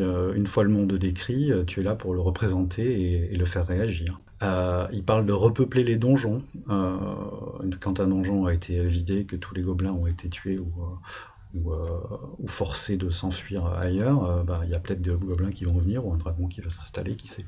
Il parle aussi de, de l'absence d'équilibre en disant que certaines zones euh, des marches vont être euh, beaucoup plus dangereuses que d'autres. Il prévoit un truc qui est intéressant euh, que je ne savais pas et qui n'est pas du tout OSR, c'est de prévoir des chemins d'exploration, d'avoir de, sa carte un peu avec des, codes de couleurs en, mettant que tu vois si tu passes par la vallée verte euh, qui va fonctionner pour les niveaux 2 à 3. Euh, tu pourras peut-être euh, atteindre la passe jaune qui, elle, est à peu près réglée pour les niveaux 4 à 5 et derrière, etc., etc. Et que ainsi, petit à petit, tu vas pouvoir explorer le monde en évitant les zones qui sont trop dangereuses pour toi parce que la montagne rouge, elle, elle est pleine de dragons rouges et qu'il vaut mieux pas que tu y ailles, même au niveau 5. En fait, c'est une carte de, de piste de ski où tu as les, différentes, les différents endroits, c'est ça, tu as les couleurs qui te permet de te dire euh, par où tu peux commencer? Sauf que tu l'as pas la carte à la base, c'est ça? C'est le MJ qui l'a? Ouais, il y a pas d'illustration, mais c'est un peu ça, ou alors une carte de, jeu vidéo, tu vois, avec les zones. C'est très MMO. Cette zone est, prévue pour les aventuriers de niveau 1 à 10. Ouais. Sauf que personne ne te prévient en jeu de rôle. Du coup, c'est beaucoup plus drôle. Ouais. Ah, parce qu'il faut s'attendre à ce que les personnages meurent, évidemment. Donc voilà, euh, pour moi, depuis jusqu'à assez récemment, West Marches, c'était l'OSR, et puis il y a pratiquement que les gens, euh, que les gens qui ont l'habitude de jouer avec des anciennes versions euh, de D&D ou, à des jeux comme White Hack ou, ou Old School qui pratiquent. Mais il s'avère que cette campagne, quand Ben Robbins l'a fait jouer, c'était entre 2001 et 2003, et que l'OSR n'existait pas à l'époque, et que lui faisait jouer en troisième édition. Et de manière assez intéressante, euh, il a un article à propos du combat tactique, dans lequel il dit que si le combat n'était pas tactique et entièrement euh, gérable, sans vraiment la nécessité d'avoir un meneur de jeu qui, arbitre et qui prend des décisions et qui du coup est obligé d'être avec les joueurs ou euh, du côté des joueurs ou du côté des monstres, ça n'aurait pas marché parce qu'il se serait senti obligé d'aider les personnages qui étaient, qui était monté euh, sur le mauvais pan de la montagne et qui ne se rendait pas compte qu'il y aurait des dragons rouges. Il dit que euh, d'avoir l'impression de en fait de jouer à un, jeu de figurines dans lequel il avait un, camp à gérer et les joueurs avaient l'autre camp à gérer, euh, lui a permis d'être impartial à la fois pendant les combats, mais aussi dans sa manière de gérer le monde. Ouais, c'est intéressant ça. Ouais, ouais. Et en OSR, on te dit dès le départ, attention, ta posture de maître de jeu, c'est ta posture de, c'est une posture d'interface avec le monde, alors que paradoxalement, tu vas être obligé de faire des, de prendre position sur les règles en permanence, de décider si tu veux donner l'avantage aux joueurs ou, aux monstres. mais on te dit un principe de, haut niveau avant, c'est de d'être aussi impartial que tu peux. Moi, l'impression que j'ai eue, il faudrait lui poser la question. Hein, il y a peut-être répondu sur un forum ou un autre. Euh, est-ce qu'il a l'impression d'avoir découvert l'OSR par un, moyen détourné comme, tu dis, ça a des une position qui est OSR mais pas trop, euh, avec justement le côté euh, très donjon entre guillemets moderne, ça aurait pu être troisième édition et suivante, où bah, c'est un système de jeu qui est cadré, où t'as pas trop à faire d'arbitrage, donc du coup tu peux te permettre de, jouer comme un jeu de figues. Donc je pense qu'on est entre le meilleur des deux mondes, quelque part. Ouais, je pense aussi. Donc voilà les principes. Donc si, euh, si je vous ai donné envie, euh, j'aurais tendance à recommander un système old school, euh, un système simple. À la limite, Freebooters on the Frontier, qui a une version française, mais je ne sais pas s'il a traduit le titre, hein, c'est Akritarch qui l'avait traduit, qui est une sorte d'adaptation de, de, Dungeon World pour faire du old school et qui est nettement plus mortel, et qui prévoit une création collective de, la zone frontalière au départ, un jeu que j'aime beaucoup. Mais il s'avère que depuis 6 mois, je joue en 5 édition, mais ça marche super bien. Pour avoir fait jouer euh, avec, euh, en, gros, toute ma partie de playtest de Maquette Monsters euh, pendant deux ans, c'était ça, c'était les West Marches, sauf c'était le Château Fort en confin du pays. J'ai joué aussi avec Dungeon World. Mais il s'avère qu'en 5 édition, on peut très bien le, faire fonctionner. Et ben pour les gens qui aiment bien les classes à pouvoir, les races non humaines, en veux-tu, en voilà, les nouveaux suppléments et les, les classes et les sorts à playtester qui sortent tous les mois, ça peut une, ça peut être une option. Malgré le fait que euh, en cinquième édition, euh, quand tu crées un personnage au niveau 1, tu sais qu'il y a de grandes chances qu'il survive euh, jusqu'au niveau 20 si tu as l'occasion de le jouer tant que ça. La mortalité est plutôt difficile à, atteindre.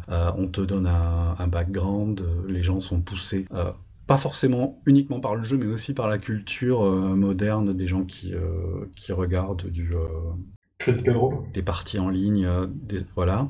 Donc à créer des backgrounds un peu fournis et donc euh, pas des personnages jetables. Mais euh, ça fonctionne, et puis aussi il y a le fait que euh, on a les outils dont, je parlais tout à l'heure, un D&D Beyond. Euh, je ne sais pas si je pourrais jouer en cinquième édition sans D&D Beyond, parce qu'il additionne les, il fait les maths pour moi. quand mon personnage monte de niveau, j'ai qu'à cliquer sur des boutons, j'ai pas à chercher dans trois bouquins. les sorts, dès qu'il y a un nouveau sort qui sort, il apparaît dans ma liste pour peu que quelqu'un dans la campagne ait acheté le bouquin c'est quand même c'est quand même pratique. Voilà, pour ceux qui savent pas, D&D Beyond, c'est la plateforme en ligne de Wizard of the Coast qui met toutes les, toutes les règles en ligne. À chaque fois que vous, achetez, vous pouvez acheter les bouquins sur D&D Beyond et ça vous met toutes les, toutes les règles prédécoupées et déjà intégrées dans le roll Il y a juste à cliquer pour euh, que ça vous dise quoi faire, que ça lance le dé à place et que ça calcule du dommage. C'est une espèce de plugin pour Roll20, c'est ça? Euh, oui et non. Il y a un plugin non officiel qui permet d'aller de l'un à l'autre, mais sinon euh, c'est une plateforme en elle-même. Donc même quand tu joues en physique, euh, tu peux avoir ton, ton, perso sur ton téléphone et cliquer pour avoir, si t'as pas tes dés avec toi, cliquer pour avoir les, les GT qui se fassent, qui se font tout seuls. Ah, ok, c'est cool. T'as un objet magique dont tu connais pas les pouvoirs, tu cliques dessus et t'as toute la description qui apparaît, etc. C'est super, super, super pratique. Et en tant que MJ, en tant que MJ tu peux accéder euh, aux, feuilles de personnages de tes joueurs, tu peux les intégrer dans un système un compteur d'initiative. Euh, c'est vraiment pas mal foutu du tout. L'inscription est gratuite, mais tu n'as accès correct de base. Donc il faut que tu aies euh, toi-même ou ton MJ ou un pote qui partage avec toi les suppléments qu'il a achetés, qu'il faut acheter en plus du bouquin physique si tu as le bouquin physique. Sachant que le prix d'un supplément sur D&D Beyond, c'est pratiquement le prix du bouquin physique. Ouais, c'est pas donné. Ah ouais, quand même. Donc il faut avoir. Moi j'ai de la chance d'avoir euh, de jouer avec des gros fans qui achètent tout, donc euh, ça va. Donc euh, voilà, donc ça marche, ça marche bien, et ça marche d'autant plus que les, MJ qui ont créé la campagne, alors moi j'ai rejoint les rangs des MJ que assez récemment, donc je ne peux pas me vanter d'avoir eu ces, bonnes idées. La première qui m'a moi m'a beaucoup plu, c'est que les marches de l'Ouest, en fait, c'est la côte des épées des royaumes oubliés. Pour ceux qui connaissent, hein, c'est Waterdeep, Baldur's Gate et, toutes ces cités-là. Mais mille ans après un conflit cataclysmique euh, qui a forcé euh, toute la civilisation à aller vivre euh, dans le nouveau monde de l'autre côté de, de l'océan, donc en gros les Amériques. Et donc, euh, on, on, joue des personnages qui redécouvrent un univers qu'on connaît, mais mille ans après, ce qui donne euh, ah, toute une couche d'univers, euh, de mythologie que tu peux réinterpréter à ta façon, parce que Waterdeep, après mille ans, mille ans après un cataclysme, qu'est-ce que c'est devenu? Chez nous, c'est une cité de morts-vivants, mais chez vous, ça peut être absolument autre chose. C'est rigolo, j'ai eu exactement la même idée pour ma, ma campagne, entre guillemets, Dark Souls dans le l'univers des royaumes oubliés. Ah bah voilà. Comme quoi, toutes les bonnes idées sont dans la nature. Euh, hésite pas, c'est fun. Ah non, mais on l'a déjà joué ça, donne vraiment envie de lire les articles et de se lancer euh, clairement, euh, quel que soit le système, c'est-à-dire avec un vieux système, avec un, plus moderne mais OSR type euh, Macchiato Monster ou Black Hack ou DD5. Mais c'est vrai que le, speech, alors moi je, le mettrais plutôt à Greyhawk, tu vois, mais parce que je suis pas fan de Forgotten particulièrement.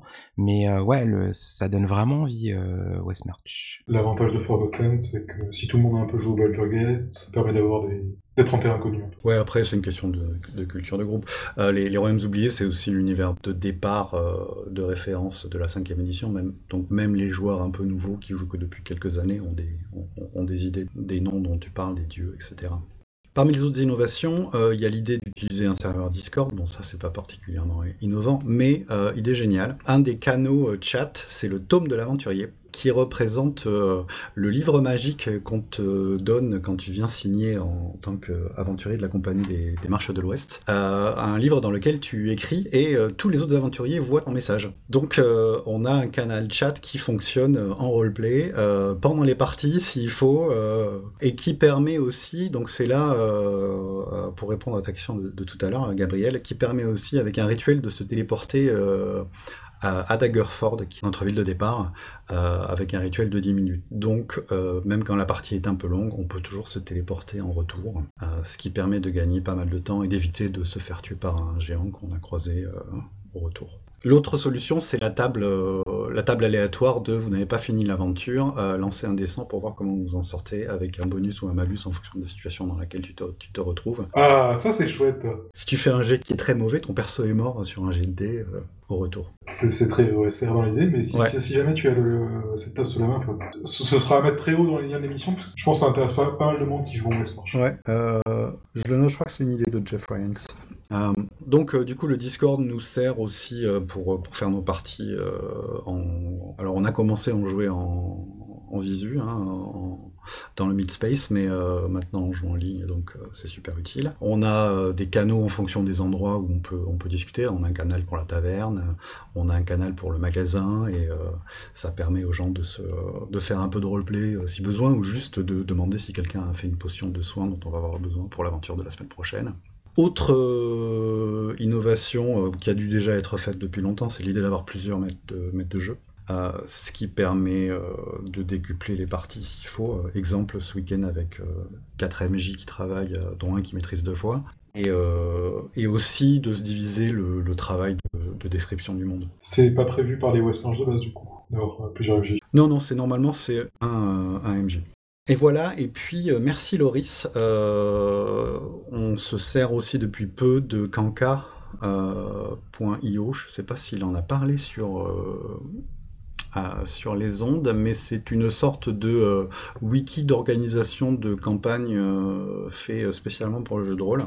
qui est super pratique. Tu crées des PNJ en un euh, tu mets une photo, euh, tu les lis, hein, tu les lis par lieu, tu as une carte dans laquelle tu peux zoomer, tu peux mettre des, épingles dessus euh, qui correspondent soit au lieu, soit au PNJ, etc. comment t'écris ça? K a n k a.io. On le mettra dans les notes de l'émission, bien sûr. Merci. Je pourrais peut-être même te retrouver. Loris avait donné un exemple sur Twitter de, de sa campagne pour City of Lies. Euh, donc tu as un exemple avec tous les PNJ, les factions, les relations, etc. Euh, ça, te, donne une idée de comment ça peut, ça peut fonctionner. Ça sera intéressant que tu nous retrouves le lien et qu'on le mette dans, dans, les notes de l'épisode. Je le note. Et donc voilà, euh, du coup, ben, on s'amuse bien. J'ai deux personnages dont... non, attends. Deux personnages qui jouent, un qui est mort et un qui s'est fait enlever par des elfes noirs et personne n'a l'air d'avoir envie d'aller le chercher. Donc quand, il va, quand il va revenir, il va revenir franchement pas content. Donc les elfes noirs sont déçus trois personnages que tu joues toi en tant que PJ. En tant que, en tant que PJ, ouais. Euh, ah oui, euh, le truc qui fonctionne, qu'on est obligé d'utiliser pour la cinquième édition, c'est que euh, quand tu as, si, la moyenne des personnages est niveau 6 ou 7, quand tu crées un nouveau personnage, il vaut même pas le créer niveau 1 parce que tu vas t'emmerder. autant c'est pas un problème euh, en, OSR parce que la progression euh, euh, se fait pas au même rythme. Et puis il y a un côté tu dois payer ta cotisation pour monter assez haut niveau donc quand, tu crées ton nouveau personnage s'il est niveau 1 tu vas faire juste très très attention et tout le monde va être très protecteur autour de toi et ça reste fun. Et puis c'est pas les systèmes old school ne sont pas des jeux basés sur le combat comme ça se passe en cinquième édition. Donc tes idées sont aussi bonnes que ton personnage soit niveau 1 ou niveau 10. Euh, donc ça pose moins de soucis. Euh, ce qui a été fait euh, encore par les, par les autres MJ dans cette, cette campagne, c'est qu'il y a un cap, il y a, un niveau maximum où tous les personnages s'arrêtent. et quand 75% des, personnages sont arrivés par exemple au niveau 3, on fait, on, déclare une sorte de fin de saison. c'est ce qui se passe en ce moment dans notre campagne. On déclare une sorte de fin de saison, donc on a un événement et à la fin de cet événement, tous les nouveaux personnages seront, créés au niveau 3, et euh, tous les personnages qui sont déjà au niveau 3 peuvent continuer à, évoluer. Et on continue comme ça, euh, avec un niveau euh, maximum et un niveau minimum de création de personnages. Et est-ce que, on va dire pour la cohérence de, la zone de jeu où elle se marche, vous mettez un niveau maximum strict, genre vraiment on dépassera jamais le niveau 10, et si jamais on arrive au niveau 10, bah, soit on joue en E10, c'est-à-dire qu'on arrête de prendre des niveaux mais on prend des dans la classe, ou alors on fait des nouveaux personnages qui sont plus haut niveau Ou est-ce que ça peut continuer jusqu'au niveau 20, niveau, niveau épique, etc. Non. Bon, il a, y a, pas. Euh, c'est pas une discussion euh, que moi j'ai eue. Elle a peut-être eu lieu au tout début, il y a 6 mois, mais je euh, je suis pas au courant. pour l'instant, on, on s'était arrêté au niveau 8, là, et Donjons et Dragons et le jeu de rôle étant ce qu'il est, je pense que la campagne s'arrêtera pour des raisons humaines, tôt ou tard. Donc je pense pas que ce soit vraiment un problème. Mais euh, en tant que MJ moi-même, je vois pas de souci à euh, continuer à faire évoluer. Mais après, c'est Donjons et Dragons, donc la, géopolitique, euh, avec le rayon d'action des, des PJ et leurs responsabilités, parce qu'évidemment, quand tu te retrouves avec assis sur un tas de 20 000 pièces d'or, tu te dis peut-être que je pourrais me construire une forteresse où je serais chez moi et je serais plus obligé d'habiter à l'auberge avec les autres pecnos. On va arriver à un niveau de jeu qui sera un peu plus politique, quoi. Voilà. Bah en tout cas, ça envoie bien du rêve, hein, cette, euh, cette campagne. Euh, ça, ça, donne vraiment envie de la tester. Euh, J'ai hâte de lire les articles pour, euh, pour essayer de voir en quelle mesure je peux rejoindre ou lancer dans mon coin le même principe. mais je trouve ça assez vendeur, vraiment. Si vous voulez jouer en anglais, faites-moi signe. Hein. Ouais, et de manière générale, n'hésitez pas à écrire des rapports de partie de Westmarch, c'est toujours très rigolo, euh, souvent un peu, un peu bizarroïde. Souvent, c'est vrai. Et après, pour vous lancer, bah, euh, comme disait Eric, vous n'êtes pas obligé de faire de l'OSR, on fait ça avec euh, du Stars Without Number, qui est plutôt OSR, mais aussi avec du, Dragon Poche 2. On aurait pu faire ça avec du, DK2, oui Yannick. J'ai rien dit, moi. Il n'y a pas de limite. Ou, ou Terra X de Grumpf qui fonctionnerait super bien dans ce genre de on a fait du On a fait du Terra X aussi, mais c'est vrai que c'est limite prévu pour, on file la carte à, hexagone avec le Ouais. Bah, bah, très bien. Et voilà, hein. Bah, je pense qu'on a, on a, on a fait le tour en tout cas, euh, clairement euh, à, creuser euh, pour la suite des, épisodes, voir comment ça évolue. Tu nous tiendras au courant, Eric, j'espère. Moi, il faut pas hésiter à me demander si vous voulez que je vous parle de mon personnage, hein. aucun souci. Ton archimage, c'est ça encore, mais on y travaille. bon, et eh ben, euh, en tout cas, merci pour cette, euh, pour ce, retour sur euh, sur ce format de campagne et sur ce qui s'y passe et comment ça fonctionne. donc voilà, on, tous les, toutes les choses dont tu parlais, on les retrouvera dans les notes de l'épisode, histoire d'avancer.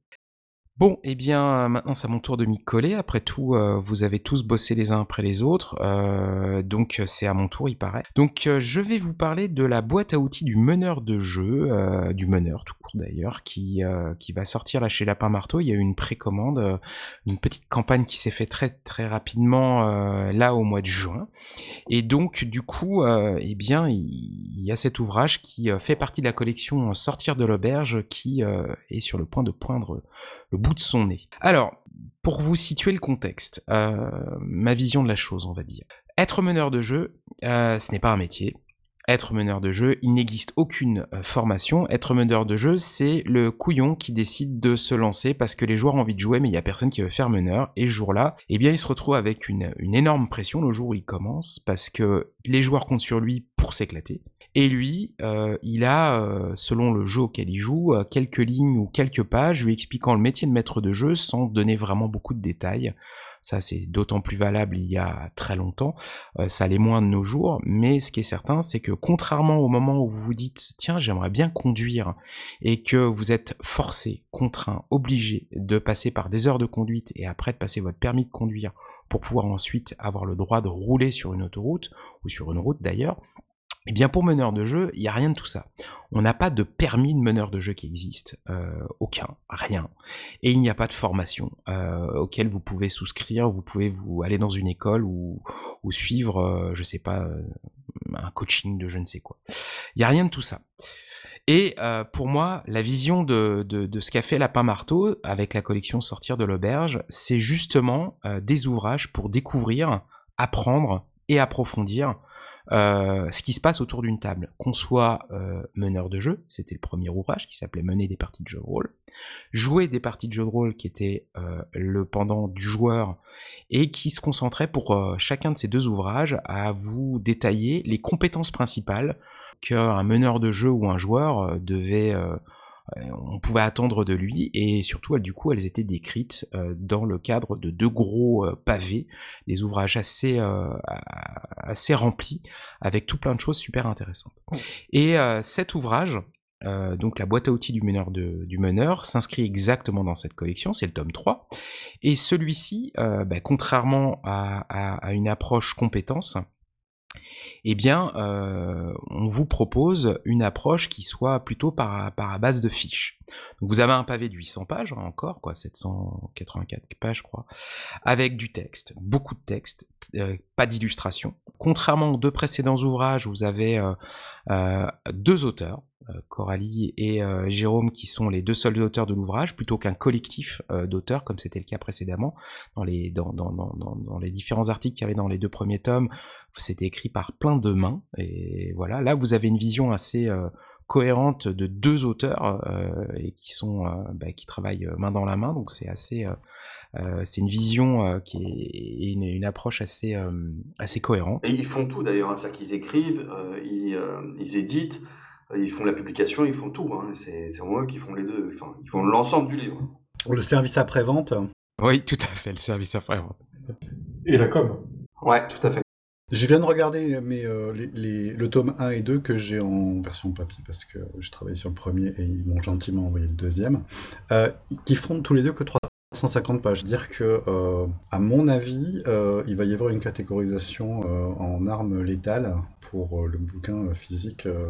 Ça va être énorme. Combien de pages t'as dit, Mickaël euh, je crois c'est 784. Disons, disons 800 pages. Euh, on va arrondir. Je pense que attends, je vais, je vais te répondre vraiment précisément. Il y a 784 pages, exactement. Ah la vache C'est un Larousse. Donc dedans, dans cet ouvrage, euh, donc il y a 100 fiches thématiques qui sont organisées en quatre parties, euh, et vous avez un texte qui est structuré systématiquement de la même façon pour chacune des fiches une description, un mode d'emploi, les avantages et inconvénients, un exemple et des renvois vers les autres tomes de la collection.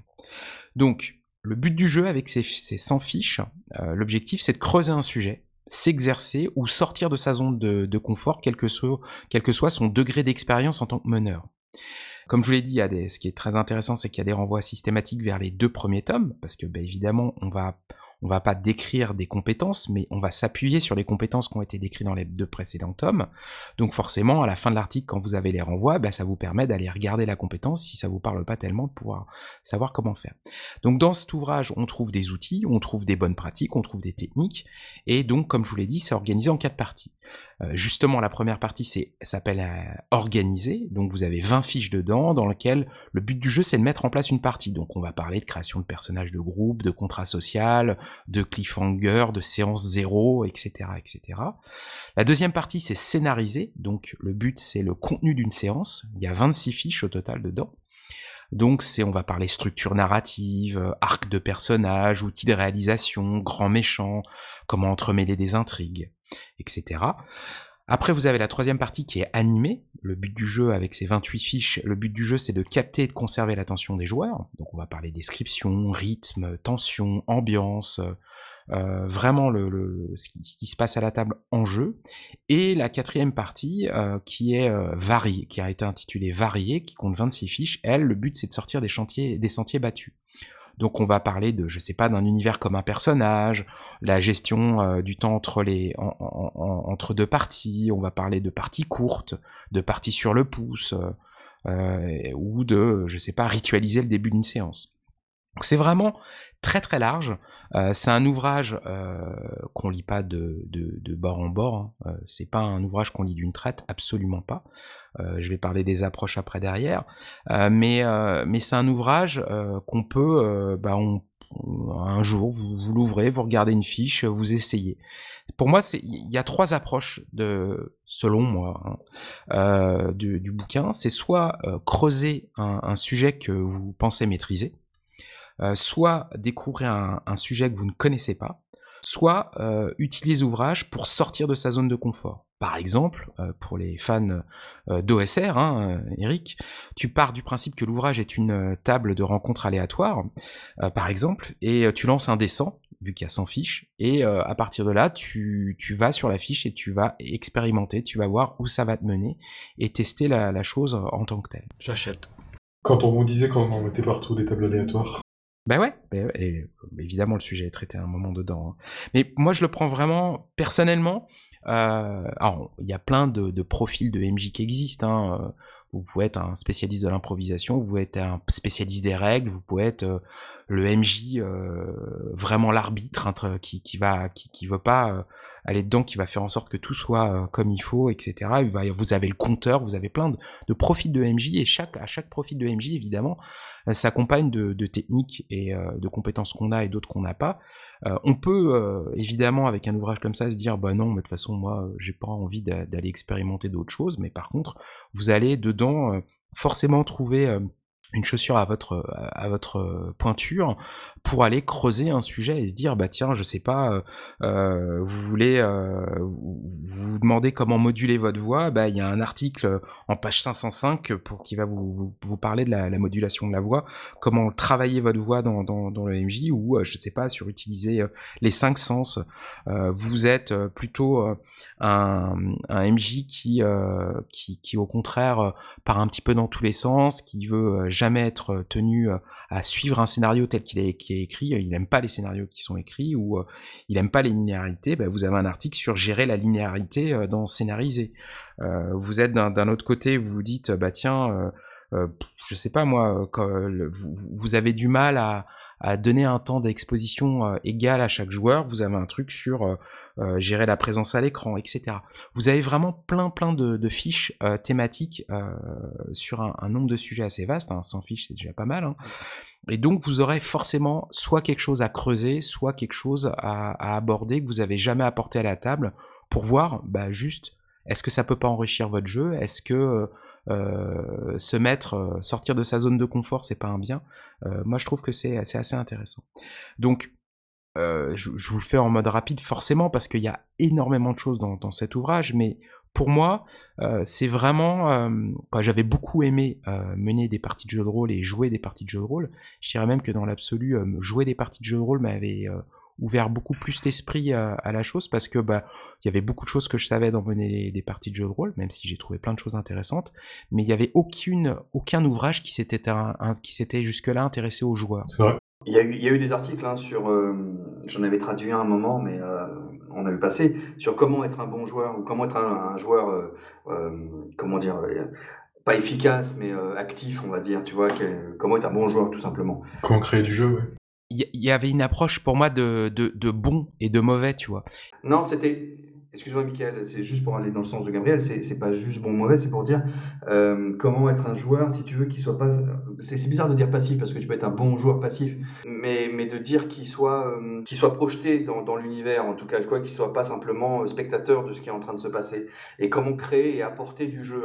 Qui apporte du jeu, qui, fait, qui donne de l'eau au moulin du MJ et des autres joueurs. Ouais, qui, voilà, qui, apporte exactement comme un acteur, hein, qui alimente, voilà, exactement. Comme dans le, comme dans le théâtre d'impro, puisque beaucoup des techniques viennent du théâtre d'impro. Ouais, ouais, comme du théâtre d'impro, puis même comme du. Oui, même comme euh, de l'acting euh, en général d'ailleurs. Mais oui, tout à fait. C'est-à-dire que tu arrives, tu, tu, donnes quelque chose et euh, tu te sers de ce que les autres apportent pour construire par-dessus. Ouais, pas être un, consommateur, mais être vraiment un acteur dans, le, dans, dans ce que tu fais et euh, dans, le jeu et, et, et, apporter ta pierre à l'édifice et pas seulement tout faire reposer sur le meneur de jeu qui euh, est responsable de tout, le, le bien et surtout le mauvais. Exactement, exactement. En fait, l'idée c'est de partager euh, la responsabilité de la partie euh, en tant que joueur.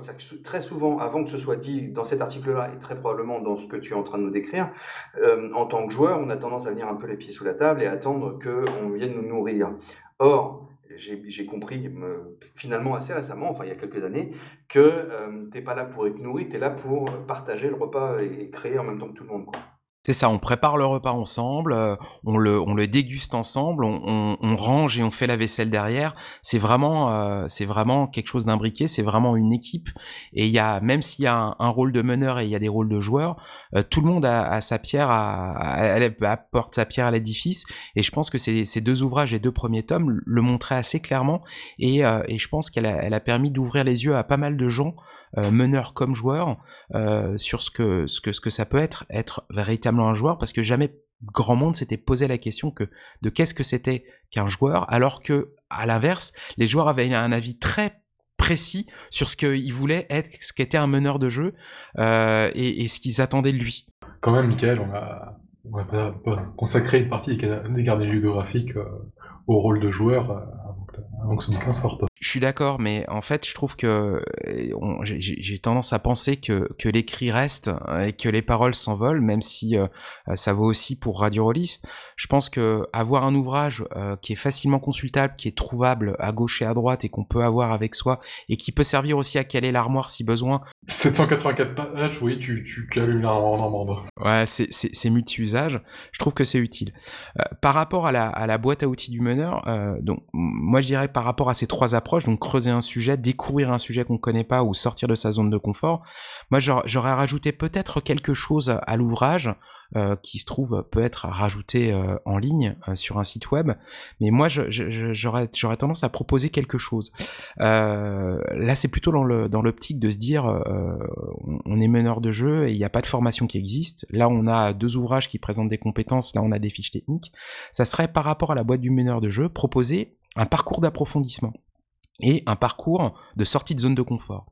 Globalement, le point d'entrée, ça serait euh, le profil du MJ. Par exemple, je sais pas, mon profil de MJ, c'est improvisateur.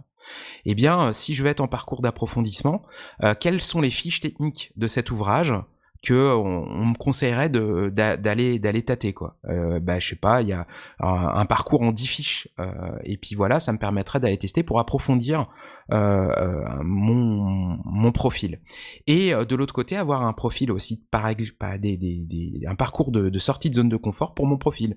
Je suis improvisateur, ah bah tiens, euh, tiens, alors est-ce que tu pourrais pas aller creuser un sujet, je sais pas moi, outre où je suis compteur, je suis un compteur ou je suis un monsieur règle, est-ce que je peux pas, est-ce qu'il y aurait pas faire en 10 fiches pareil des choses qui vont me permettre de sortir de ma zone de confort? Je pense que ça serait, alors ça suppose d'avoir des profils bien établis qui correspondent à peu près, euh, donc de définir un certain nombre de profils, mais je trouve que ça sera un complément utile sur le site web de Lapin Marteau, par exemple. Euh, ça veut pas dire que ça veut le faire, hein. ça peut être aussi de, de leur proposer euh, ce genre de choses, et qui serait un, donc un, axe de lecture et d'expérimentation de cet ouvrage en fonction de ton profil. Soit approfondir, soit sortir de ta zone de confort. Ça que moi j'aimerais trouver. Et pour, et pour rentrer dans le vif, typiquement, euh, bon, moi j'ai plutôt un, profil d'improvisateur, et en, lisant la boîte à outils, je me suis dit, bah tiens, y a, je me suis dit, allez, je vais prendre quelques articles pour chacune des parties, pour des choses que je vais aller travailler. Et euh, bah, je vous lister globalement ce que j'ai retenu pour moi. Hein. C'est très personnel, évidemment. Ce serait pas drôle. Donc, dans la première partie, dans la partie organisée, mettre en place une partie, euh, bah, typiquement, le premier article qui s'appelle Cartographier les relations entre personnages. C'est un truc que j'ai évidemment lu par-ci par-là. Je me rappelle Com, le premier qui m'avait parlé de Smallville et de à quel point c'était génial de faire ces cartes de, cartographie de, relations entre personnages. Ah, j'en souviens. J'en souviens, il en, avait, il en avait parlé dans un radio list justement, ça m'avait hyper excité et, inspiré. Ouais, ouais, il y avait, il y a Fiasco aussi qui fait ça. Et c'est vrai que c'est un sujet, tu vois, autant ça me parle complètement, autant je l'ai jamais mis en, place dans une campagne ou dans une partie, j'ai jamais fait l'effort de le faire. Et c'est vrai que, bah voilà, dans mes devoirs de vacances, euh, bah il y a celle-là, il y a cette fiche-là. Pareil, faire des tables aléatoires avec un objectif, il y a une fiche sur ça. Et ben la feignache que je suis, euh, ou euh, le, gars qui est pas un spécialiste de l'ESR que je suis, je me suis dit, bah tiens, ça, ça va faire partie de mes devoirs de vacances pour pouvoir après lancer des choses à la rentrée. Il y a concevoir un arc de personnage. Je me suis jamais posé véritablement la question. Alors moi, tous les actes, toutes les actions des personnages ont toujours des conséquences dans mes parties, mais j'ai jamais essayé de concevoir un, peu comme dans, une série télé. J'ai jamais conçu d'arc pour euh, chacun des personnages euh, de ma campagne. Et c'est vrai que c'est un truc que j'aimerais bien faire. Ouais, c'est un autre, c'est un peu une autre approche du jeu de rôle parce qu'il faut partir du principe qu'on sait à l'avance ce qui va arriver au personnage ou que quelqu'un, en tout cas, prévoit que ce soit le, le meneur ou la joueuse. Euh, mais euh, je, je, dis pas que c'est pas intéressant, mais euh, c'est du jeu, c'est du jeu de rôle euh, à expérimental presque à la limite. Tout à fait. Pour moi, c'est vraiment, alors, pour moi, ça, c'est à la fois de, tu vois, je fais un mix entre l'approfondissement et la sortie de zone de confort. Le concevoir d'acte de personnage, c'est clairement sortir de ma zone de confort parce que c'est le genre de truc que je ferais absolument pas naturellement. Mais pourquoi pas? Il y a, j'ai pris après décrire l'univers comme un ensemble de signes. C'est ésotérique là. Ouais, ouais. Non, mais décrire plutôt que nommer. Euh, ben voilà, je suis à peu près à mi-chemin, mais je me dis que aller vraiment dans un axe, ça peut être intéressant. Euh, là, je suis plutôt dans la troisième partie, dans animer, euh, capter l'attention et conserver l'attention des joueurs. Expliciter les enjeux d'un test. Je le fais pas suffisamment. Globalement, euh, vous êtes dans une partie de jeu de rôle et vous vous retrouvez, vous allez faire un test, vos joueurs, vous leur demandez un test et vous leur expliquez pas les enjeux avant. Si tu as raté, il peut se passer ça ou maintenant, mais on fait pas. Moi, j'ai pas le réflexe de le faire systématiquement et d'essayer d'imaginer l'enjeu qu'il y a. C'est marrant parce que euh, c'est quelque chose sur lequel je suis que je suis en train de faire en ce moment, que j'ai découvert avant de. Ah, c'est dommage parce que j'aurais dû le lire avant, ça m'aurait aidé. Mais euh, que je suis en train de faire, c'est de, de dire ça m'arrivait assez souvent de jouer avec des maîtres de jeu qui me faisaient faire un jet, tu sais pas de quoi. Voilà. Et tu, tu rates, tu meurs. À un moment, tu es là, tu fais, mais. Euh... Ah, ce genre de maître de jeu. voilà, tu, tu, tu, vois ce que je veux dire. Ouais, je... et, et, à un moment, tu es là, tu fais, mais attends, je comprends pas du tout. Donc, ça en fait, ça t'aide pas. Et comme je suis parti dans un, une optique de game design qui est très euh, liée au choix du joueur, c'est-à-dire que je veux au maximum que ce qui arrive au joueur ne puisse pas être reproché au maître de jeu, si tu veux. Ouais, je comprends. Donc, l'idée, c'est de dire, si tu fais ça, il va se passer ça. Tu vas faire tel jet de dés voilà ce qui peut se passer et voilà ce qui peut se passer euh, en cas de, de, jet de dés de telle ou telle manière. Et avec ça, est-ce que tu fais ton action Tu vois? Euh, très, très rapidement, c'est un peu le t'es sûr? Tu sais que le maître de jeu il pose comme question. Voilà, t'es sûr que tu fais ça? Derrière, il y a quelque chose de, d'un peu ah bon merde, je devrais pas le faire. Et si tu vas plus loin, c'est t'es sûr parce qu'il peut se passer ça. Voilà. Tu vois? Et on perd en surprise. Tu serais pas en train de, de réinventer Apocalypse World par hasard Ouais, c'est complètement possible. Euh, l'idée, c'est vraiment de, comment dire, de faire en sorte que euh, le joueur fasse des choix éclairés, en mhm. fait. C'est-à-dire tu perds en surprise ce que tu vas gagner en qualité de, jeu et en, tu vas éviter des embrouilles, genre attends, je t'avais prévenu, tu vois. C'est aussi pour ça que maintenant je fais jeter les jets de dégâts, ou tous les jets d'ailleurs, mais les jets de dégâts aux joueurs. C'est-à-dire que le, joueur qui rate son jet de combat, il va se prendre des dommages de du monstre et c'est lui-même qui jette les dés du monstre. Tu vois, donc euh, s'il fait le dommage maximum, il peut s'en prendre qu'à lui, tu vois, il avait qu'à avoir de la chance sur ça, on a tendance, tu vois, moi les enjeux, euh, expliciter les enjeux d'un test, j'ai tendance à le faire sur les, des, moments importants pour éviter ce genre de problème ou de d'incompréhension avec le joueur où il dit mais putain mais tu m'avais pas prévenu et machin. Mais moi c'est aller plus loin, c'est-à-dire de, de, faire l'effort parce que ça doit être pas pure fainéantise que j'imagine pas et puis ça travaille ton imaginaire aussi.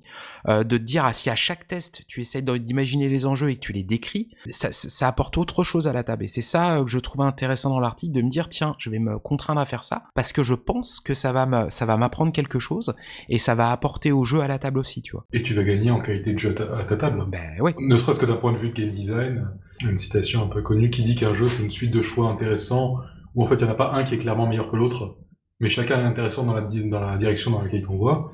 c'est sûr que si tu amènes ça systématiquement à chaque jet de dés à table de jeu de rôle, tu vas gagner une, qualité de jeu incroyable. Et tu vas faire moins de jet de dés aussi parce que euh, chaque jet de dés te demande un, effort. Souvent, quand tu demandes un jet de dés au joueur, c'est que tu sais pas forcément ce qui va se passer et, euh, euh, et, ça te permet de gagner, soit de gagner du temps, soit d'introduire des, retours de situation, des retournements de situation, des choses comme ça.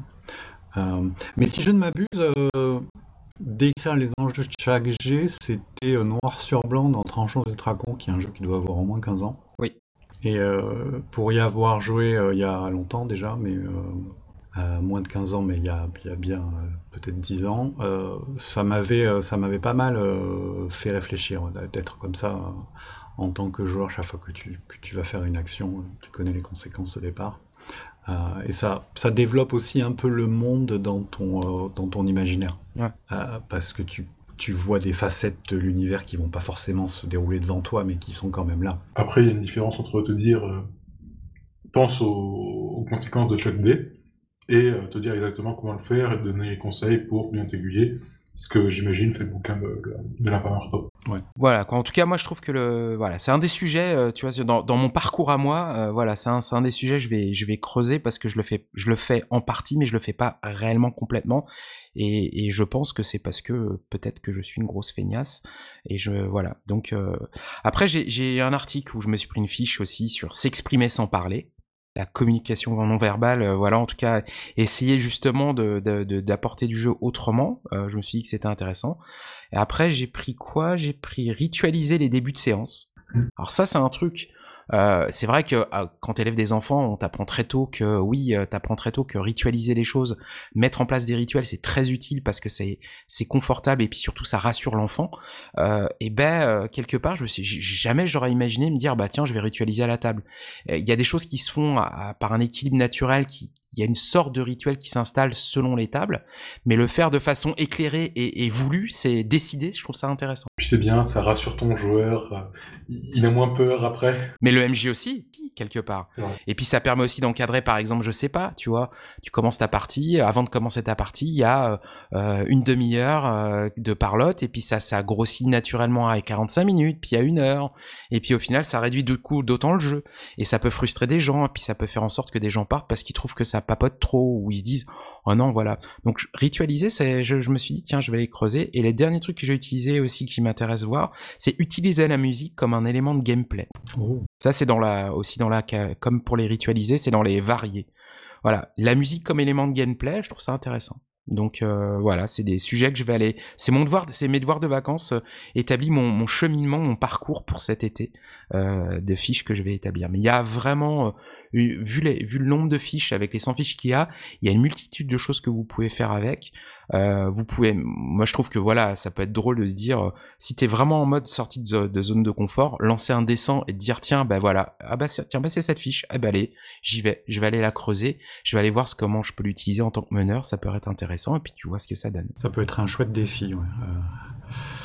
Chaque fois que tu maîtrises une partie, tu lances un dessin et tu, tu, tu essaies une technique différente. Ouais, moi je pense que ça peut vraiment être euh, chouette. Donc euh, cet ouvrage pour moi, il, complète très très bien la gamme.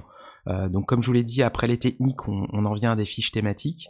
On n'a pas forcément besoin d'avoir les deux premiers tomes pour avoir la boîte à outils du meneur, mais c'est vrai qu'on y gagne parce que justement, pour chaque fiche thématique, vous avez des renvois vers les deux premiers tomes. Donc ça traite d'un sujet, il vous renvoie vers les autres tomes, vous pouvez aller, aller regarder la technique si vous la connaissez pas.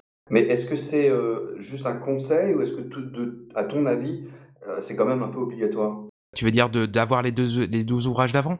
Ouais, c'est-à-dire que si tu as, si as, un renvoi, est-ce qu'ils te disent plus d'informations à telle page de tel bouquin Oui.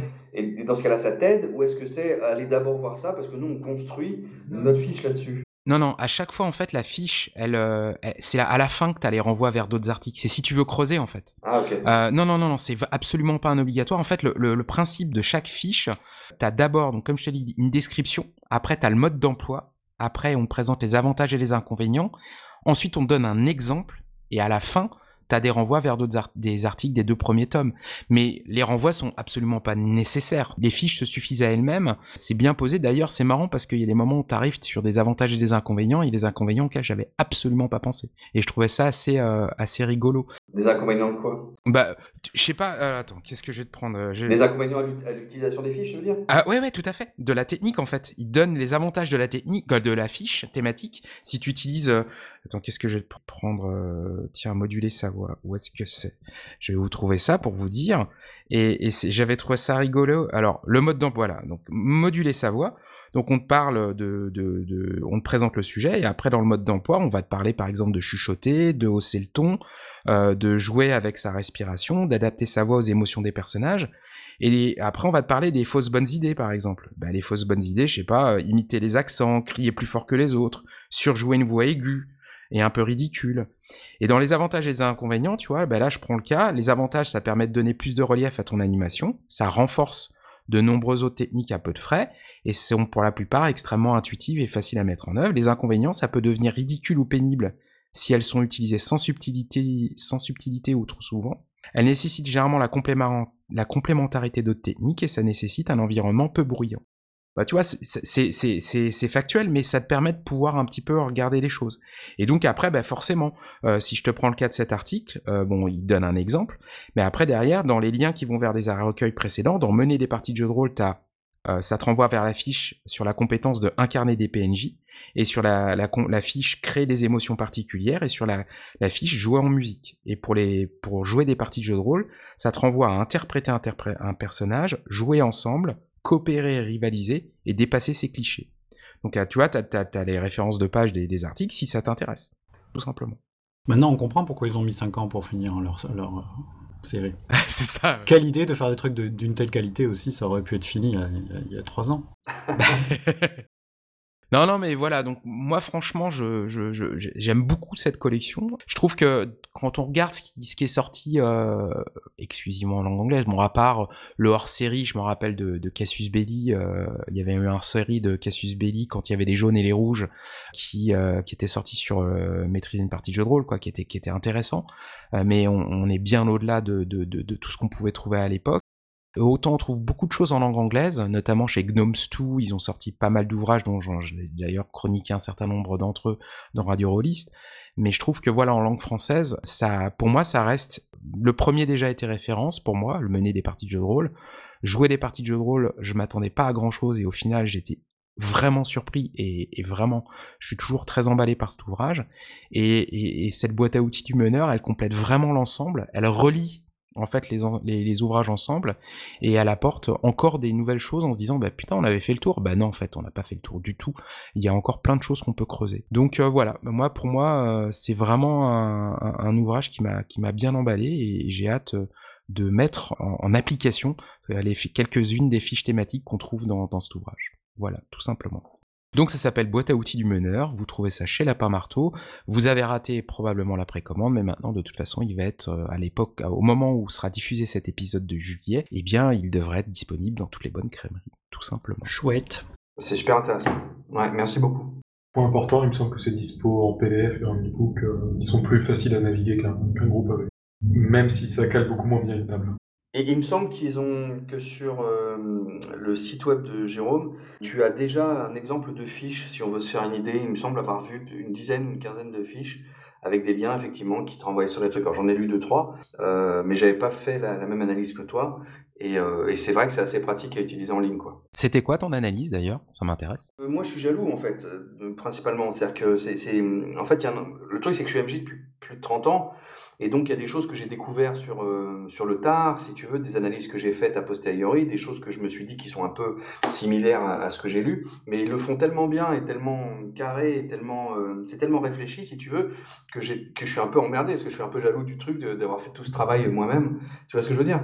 Bah, je, le vois parce que je suis exactement dans le même profil Ben ouais, que toi, et- donc euh, et- et ça de- me parle carrément. Et de me dire, tiens, faire un arc sur P, bah oui, mais moi, ça fait, ah merde, ça fait qu'un an que je fais ça. Tu vois, alors, alors que euh, si j'avais eu ce genre de bouquin avant, peut-être que ça m'aurait propulsé beaucoup plus loin, quoi. Donc c'est hyper bien pour des jeunes euh, euh, pour des jeunes MJ ou alors pour des vieux MJ comme moi qui sont peut-être engoncés dans leurs habitudes, même si je, me targue de, m'ouvrir un petit peu. Mais c'est vrai que je me dis, ah merde, je suis, je, suis vraiment le cul entre deux chaises. Quoi. Je lis le truc, je me dis, c'est formidable, je le savais déjà, mais en même temps, ça me fait chier de ne pas l'avoir su avant, tu vois. Ouais, ouais, je comprends, je comprends parfaitement. Ça me parle bien. Bon, eh bien, je vous propose, euh, messieurs, euh, à moins que vous ayez euh, d'autres commentaires à faire sur, sur ça, de retour, mais sinon qu'on passe aux lectures du moment. Non, merci, c'était cool. Ouais. Gabriel, Eric, c'est bon? Ouais.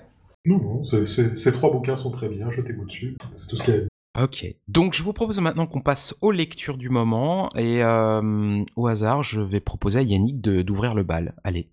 Tu veux que je parle de quoi? Bah, de tes lectures du moment, les ah. choses en ce moment que tu es en train de lire euh, et qui te voilà, que tu, tu, voudrais partager un petit peu ce que ce que t'en penses. Alors je sais pas trop si j'ai pas trop de, de lecture du moment. J'ai j'ai lu récemment deux, deux, jeux de rôle. Voilà, deux jeux de rôle récents. Il y a un truc, il y en a un qui s'appelle Shadowrun Anarchy, euh, qui est sorti il y a quelques mois et que j'ai trouvé très bien. Je vous le fais très rapide parce que je vais pas faire une, une chronique complète, mais enfin, j'ai retrouvé dans Shadowrun Anarchy les choses que j'aime dans Shadowrun sans les trucs que j'aime pas. C'est-à-dire qu'ils ont, ils ont compris que depuis euh, six éditions, leur système de jeu était à chier, hein, on va pas partir. Et euh, non, mais c'est vrai, même eux le savent, quoi. non, mais c'est vrai, à un moment, ils le savent tellement qu'ils ont fait un truc où ils ont viré tout, en fait. Et, euh, et j'y ai trouvé, euh, j'ai pas trouvé la panacée, c'est pas le truc, voilà, mais j'y ai trouvé euh, énormément de choses hyper intéressantes. Il faut savoir qu'une grosse partie de ma carrière de game designer vient du fait que quand j'étais jeune, donc il y a longtemps, euh, je jouais à Shadowrun déjà avec la première version et j'ai déjà trouvé ça pourri. Et j'avais commencé à réécrire les règles. Donc finalement, tout ce que j'ai construit depuis, c'est grâce au fait que les règles de Shadowrun étaient toutes pourries. Euh, que ce soit. Euh, non, mais c'est vrai. C'est un peu triste. Non, mais même le DK finalement vient de là parce que j'ai fait le, une partie, enfin le futur DK avec grâce à Eric aussi. À l'époque, ça s'appelait Shadow DK d'ailleurs, Shadowrun DK, donc ça s'appelle Future DK, tu vois. Donc j'avais j'avais créé tout, tout ce genre de trucs grâce à ça. Donc tout ça pour en arriver à dire que ils ont sorti une, édition que je trouve sympa, qui est rapide, qui est fonctionnelle, qui permet de revenir aux bases, qui est un peu trop euh, cadré, c'est-à-dire que euh, voilà, il faut un decker elf, il faut ci, il faut ça. Enfin, tu vois, il y a un truc très euh, très cadré dans l'équipe. Ils ont ils sont revenus vraiment un peu à ça. Il y a un côté Crossfire aussi. Je sais pas si vous connaissez le jeu de jeu de cartes. ouais, le jeu de cartes Crossfire, qui est un peu dans le même genre. Voilà où qui, est un peu mécanique si tu veux, mais il y a quand même d'excellentes idées dedans. Voilà, je vais pas faire un épilogue là-dessus, mais enfin Shadowrun Anarchy, si vous avez l'occasion de jeter un œil dessus, euh, c'est franchement sympa. Et à l'inverse, je suis tombé sur, euh, on m'a fait lire euh, L'œil noir, donc la dernière version de L'œil noir, il faut savoir que j'ai commencé le jeu de rôle euh, après ma toute première partie. Voilà, la deuxième partie, on va dire, c'était l'œil noir. Et ensuite, j'ai fait quasiment que de l'œil noir pendant un an ou deux quand j'étais, je devais avoir 10-11 ans, un truc comme ça. Ça vient du fait que l'œil noir était aussi édité par Gallimard, qui éditait les livres dont vous êtes le héros, comme beaucoup de, vieux rôlistes le savent. Et donc, c'est pour ça que j'ai fait beaucoup d'œil noir. Donc, il y avait un côté un peu, comment dire? Madeleine de Proust. Hein. Sentimental, quoi. Nostalgique. nostalgique, voilà, c'est le terme. Nostalgique à, à l'œil noir. Et donc, quand je suis tombé sur, euh, sur ce bouquin euh, qu'on m'a prêté, euh, je me suis dit, tiens, je vais jeter un œil, mais vraiment en me disant, tiens, comment ça a évolué depuis la première version que j'ai lue à, je sais pas quelle version on est, la cinquième. Cinquième, je crois, oui. Cinquième, ouais. Et j'ai pas été très convaincu, pour être très honnête. C'est-à-dire que, d'une part, le monde ne me paraît pas très original, alors que moi, dans les livres dont vous êtes le héros de l'époque, il me paraît, enfin, les livres dont vous êtes c'est la version œil noir, si tu veux, les scénarios qui sortaient à l'époque, euh, dans le format livre me paraissait vachement sympa. Je me souviens avoir exploré un donjon euh, qui était en fait un vaisseau spatial écrasé. Euh, je parle de ça il y, a, vraiment longtemps, il y a 30 ans quoi. donc tu vois, il y avait plein de choses comme ça. Il y avait l'archipel des Cyclopes qui était sympa. Enfin, moi, ça me faisait vachement rêver. Et là, tu lis le monde et en fait, ça te fait pas super rêver. Donc il y a tous les trucs un peu péraves d'il y a 30 ans. Donc euh, les elfes qui font de la magie, qui sont les seuls à faire de la magie, les, humains magiciens un peu bizarres, les prêtres chelous, enfin il y a des trucs comme ça. Et un système de jeu qui, est vraiment, vraiment, vraiment, euh, euh, mais old school, pas cool quoi, old school pas sympa. un jet de compétences, par exemple, il faut lancer trois dés de 20 sous trois caractéristiques différentes, et tu as des points qui permettent de relancer un dé parmi les trois, etc. Donc chaque jet de compétences, enfin chaque jet de, de difficulté, si tu veux. Chaque, chaque action va te demander le jet de 3 dés de 20 et à chaque fois, il va falloir faire des comparaisons entre elles, etc. Il faut se distinguer en même temps. Hein. Modifus, euh, c'est euh, a tout investi sur son, euh, sur son système de D20. si tu veux faire mieux, t'as pas le choix. Hein. Ouais, mais j'y ai pas trouvé des, originalités. Des systèmes qui utilisent le D20, il y en a pléthore. Enfin, c'est pas toi que je vais apprendre ça.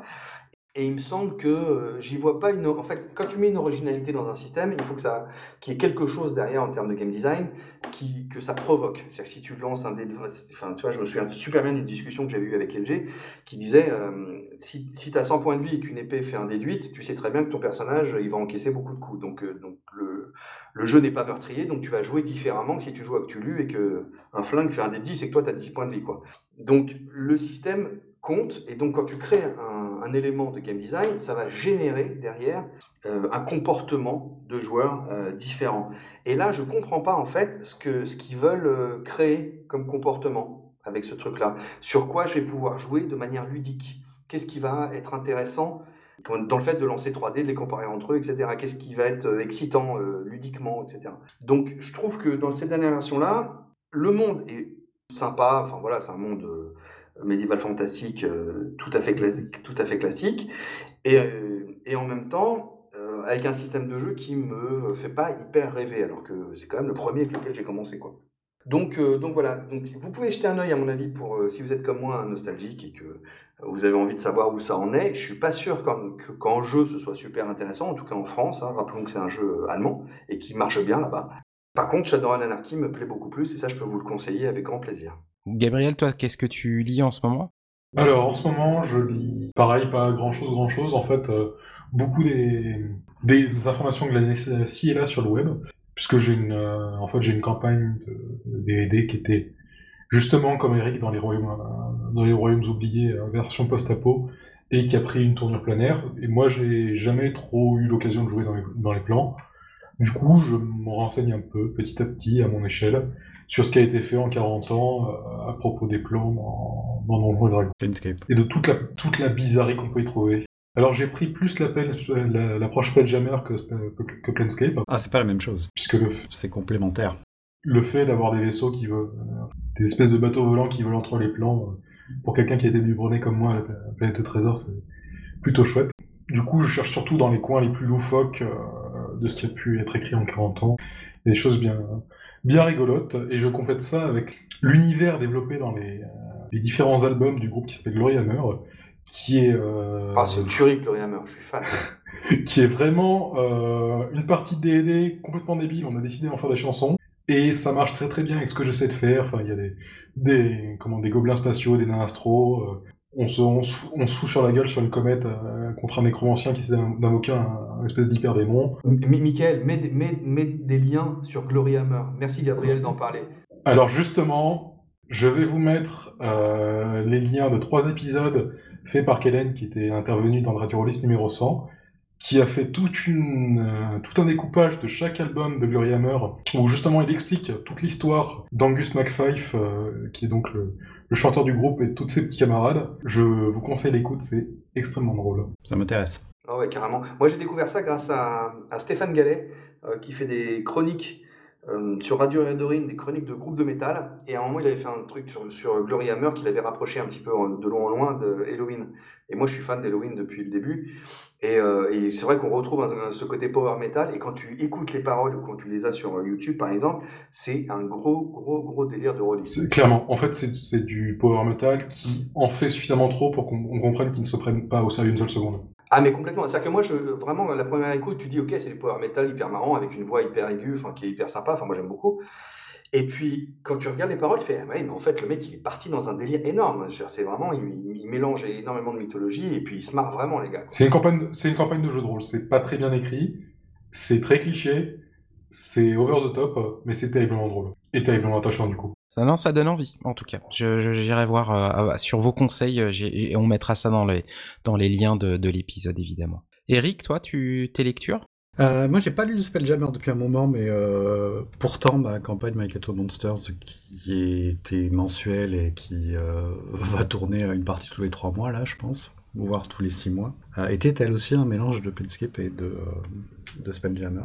Mais euh, du coup, j'ai pas lu énormément de jeux de rôle euh, ces derniers temps. Ça me tombe un peu des mains. Euh, donc, je peux faire un parallèle jeu de rôle avec le roman que je suis en train de finir, qui est Rialto le merveilleux de Jack Vance. Ah, oui. C'est pas difficile, étant donné qu'il y a un jeu de rôle, Dying Earth, qui, qui vous permet de jouer des magiciens surpuissants, mais extrêmement, comment dire, euh, avec tout un tas de défauts. Déprimés Pas forcément, mais euh, qui, ont des, qui sont toujours euh, du genre à essayer de se tirer dans les pattes pour des raisons qui, qui, sont les seules à comprendre, qui sont trop flemmards pour apprendre des sorts de toute façon, donc ils se servent d'objets magiques ou de sans destin. ça, reste, voilà, ça reste un truc à lire. Et en même temps, il n'y a pas si longtemps, j'ai lu La Révolte des Anges d'Alain France, qui m'a donné envie de lire euh, Innomine Sotanis et euh, Magna Veritas. Ah. Parce que je suis sûr qu'il y a plein de trucs qui ont été piqués euh, à, au, bon, vieil Anatole par le bon vieux Croc. Parce que c'est quand même vraiment ça, quoi c'est des, des, anarchistes euh, anges déchus. Euh. Si, si, un truc je ne me serais pas douté, c'est qu'on parle d'Anatole France dans, Radio Rollist. Je l'attendais pas là, franchement, Eric, euh, je m'incline. C'est pourtant une bonne source d'inspiration, je pense. Et, et, finalement, j'ai lu un jeu de rôle cette semaine, je crois, mais c'est un jeu de rôle en une page, pour lequel je vous donnerai le lien si vous voulez. Ça s'appelle Thin Veneer of Reality, donc un, un fin vernis de réalité. un titre qui ne porte pas qui ne décrit pas forcément le jeu euh, aussi bien que ça. L'idée c'est qu'on euh, joue des, euh, des aventuriers façon Pulp, façon Conan le barbare dans un univers un peu Lovecraftien à base d'horreur cosmique. ça tient en une page, il y a de très très bonnes idées, un système de points de chance pour le groupe et un système de points de chance par personnage, et un système de, de complications à partir du moment où une des jauges de chance tombe à zéro. C'est fait par, euh, j'aurais dû noter son nom, euh, un Américain qui vit au Japon. Claytonian, il s'appelle. Que je suis sur Twitter et qui, de temps en temps, euh, envoie un lien vers un Google Doc avec un jeu qu'il vient d'écrire. Et du coup, tu peux commenter, lui poser des questions. C'est plutôt cool. Il en fait tout le temps. Celui-là, je le conseille parce qu'il a de très très bonnes idées. Et un autre truc que j'ai juste feuilleté, mais que je vais lire assez vite, c'est un jeu en anglais qui s'appelle Gallant and Bold. Euh, l'auteur s'appelle John L. Grumpf, je crois que ça se dit en anglais. Euh, bref, c'est le premier jeu du Grumpf euh, écrit et publié directement en anglais. Ça devrait être sur RPG au moment de la publication de cet épisode. Ça l'est, oui. Ouais. Ouais, c'est bon, c'est sorti. Euh, c'est de l'OSR euh, créative avec des bonnes idées, avec des trucs euh, que vous allez reconnaître, mais aussi avec des mécanismes que vous aviez jamais vus avant et qui va vous permettre de faire du, bon vieux explorons les donjons et les forêts pleines d'araignées, mais avec la, poésie et les illustrations du Grumpf, donc ça vaut toujours le coup. Et si vous avez des réseaux internetiens anglophones, faites un peu la publicité à notre Grumpf national parce que euh, il mérite d'être connu un peu plus, euh, un largement, je pense. Et il a fait l'effort d'écrire un jeu en anglais, donc euh, ça serait cool. Voilà. Ok, bon, moi de mon côté, suite à, l'épisode avec Loris et Guylaine, j'ai été jeter un œil à Tomb of the Serpent Kings, parce que c'est vrai que l'OSR, ça remonte un peu à loin pour moi d'avoir joué à Old School et euh, je, il m'avait conseillé euh, ce, je crois que c'est lui qui m'avait conseillé et j'ai lu, je trouve ça juste très très très bien, très intéressant et je vais le faire jouer. Euh, j'ai décidé, je trouve l'approche super intéressante. Quoi, c'est bien. Voilà, il y a rien à dire, c'est du tout bon. Très chouette. Puis c'est fait par des gens très bien. Exactement. Parallèlement à ça, euh, une réflexion qui, m'est venue euh, il y a quelques jours, et je pense que je vais lancer une campagne euh, peut-être à un moment, ou au moins une série de scénars. Je me suis dit, mais en fait, les livres de Howard sur Conan, en fait, je me suis dit, mais vous savez quoi? C'est en fait l'auteur, il y avait une bande de gamins qui se vantaient, qui racontaient les exploits de leur père, et il y avait de l'escalade un petit peu à l'ambiance Baron de Munchausen. Il racontait des trucs incroyables, encore plus incroyables, et puis encore plus incroyables. Et en fait, Howard aurait juste remplacé le mot papa par Conan, et, et l'œuvre de Conan, ça serait justement ça en fait. Euh, des, ouvrages qui reprennent toutes les anecdotes, et tous les, exploits que, qu'ils attribuent à leur, à leur père respectif. Et je m'étais dit, tiens, ça serait marrant de le, faire en assumé, d'utiliser Barbarians of Lemuria, et euh, faire une petite campagne ou une, petite trilogie, quelque chose, en faisant toujours le démarrage avec euh, la bande d'enfants, et euh, un intro et une conclusion, voire même une intervention des gamins au milieu pour pouvoir euh, créer une rupture dans le scénario et qu'on suive à deux endroits différents. Donc je m'étais dit voilà, c'était la réflexion que je m'étais faite à un moment en lisant je sais plus quoi et voilà, c'était ça. Chouette idée. Ça donnerait sûrement un rythme très Princess Bride, avec le gamin qui interrompt son grand-père pour rajouter des détails ou passer des scènes. Ça peut être rigolo. Ouais, ouais, ouais, mais c'est, ouais, et puis il faut, faut dire que j'ai montré euh, Princess Bride il y, a, il y, a, six mois à mes enfants. Ouais, c'est peut-être un, un schéma, un, un, une suite de choses qui m'a conduit à ça, dont la, le visionnage de Princess Bride, oui, bien sûr. En plus, avec le, avec le jeu d'Eric, tu peux me rajouter des horreurs touliennes euh, sous le favernis de, de Barbare Cimérien. On a vraiment besoin d'un jeu Princess Bride, je sais pas ce que fait le. Oui, oui. Ouais clair, je suis d'accord. Euh, franchement, ça serait et puis ça serait un tellement bon jeu d'introduction en plus ouais. de... pour faire découvrir de... le jeu de façon fun, ça serait vraiment chouette. Bah voilà, tiens, bah voilà, on vient de balancer un pavé dans la mare sans le savoir. S'il y a des, édite... des, éditeurs qui nous écoutent, des, des auteurs surtout. Voilà, euh, bon ben voilà, Olivier Legrand, LG, euh, Yannick, allez les gars, au boulot. Moi je, bah, moi je m'engage, euh, si c'est des gens que je connais, à, à, à m'occuper de relire le manuscrit. C'est gentil. Voilà, je l'ai dit. Merci. Euh, qui s'en dédie, euh, je sais plus quoi, hein, c'est ça. Hein. Donc on verra bien. Bref, on arrive au, à la fin de cette émission fleuve. Euh, il faut, bon après voilà, c'est les retrouvailles aussi en même temps hein, avec Yannick, c'est normal. Et puis on a dit plein de bêtises. En tout cas, merci d'avoir écouté cet épisode. On espère que ce n'est pas la canicule au moment où on diffuse, euh, pour pas que vous souffriez trop. Euh, mais euh, en tout cas, merci de nous avoir écoutés. Merci, ben, Eric, au hasard. Avec plaisir, comme toujours. Merci Gabriel euh, d'avoir raconté tout plein de choses sur Olivier Legrand et ses jeux. Mais pas de souci. Ouais, ça a l'air stylé, ça a l'air stylé hein. merci beaucoup. Et merci Yannick pour euh, avoir ponctué de tout plein de choses, dont tes projets et tout ça, de cette émission, en attendant que tu viennes dans un format plus classique avec des peut-être des chroniques ou des sujets euh, transverses, qui sait. Ouais, bah pour la prochaine fois, je vais probablement relancer aussi les, les cafés rollistes, donc on aura l'occasion de s'en reparler, sans problème. Cool. Et eh ben merci en tout cas, et puis ben on vous souhaite de bonnes vacances, profitez bien, expérimentez bien, éclatez-vous bien, préparez-vous à votre nouvelle campagne qui démarrera au mois de septembre, sans confinement, évidemment. Allez, à bientôt. Ciao tout le monde. Salut. Au revoir. Bisous.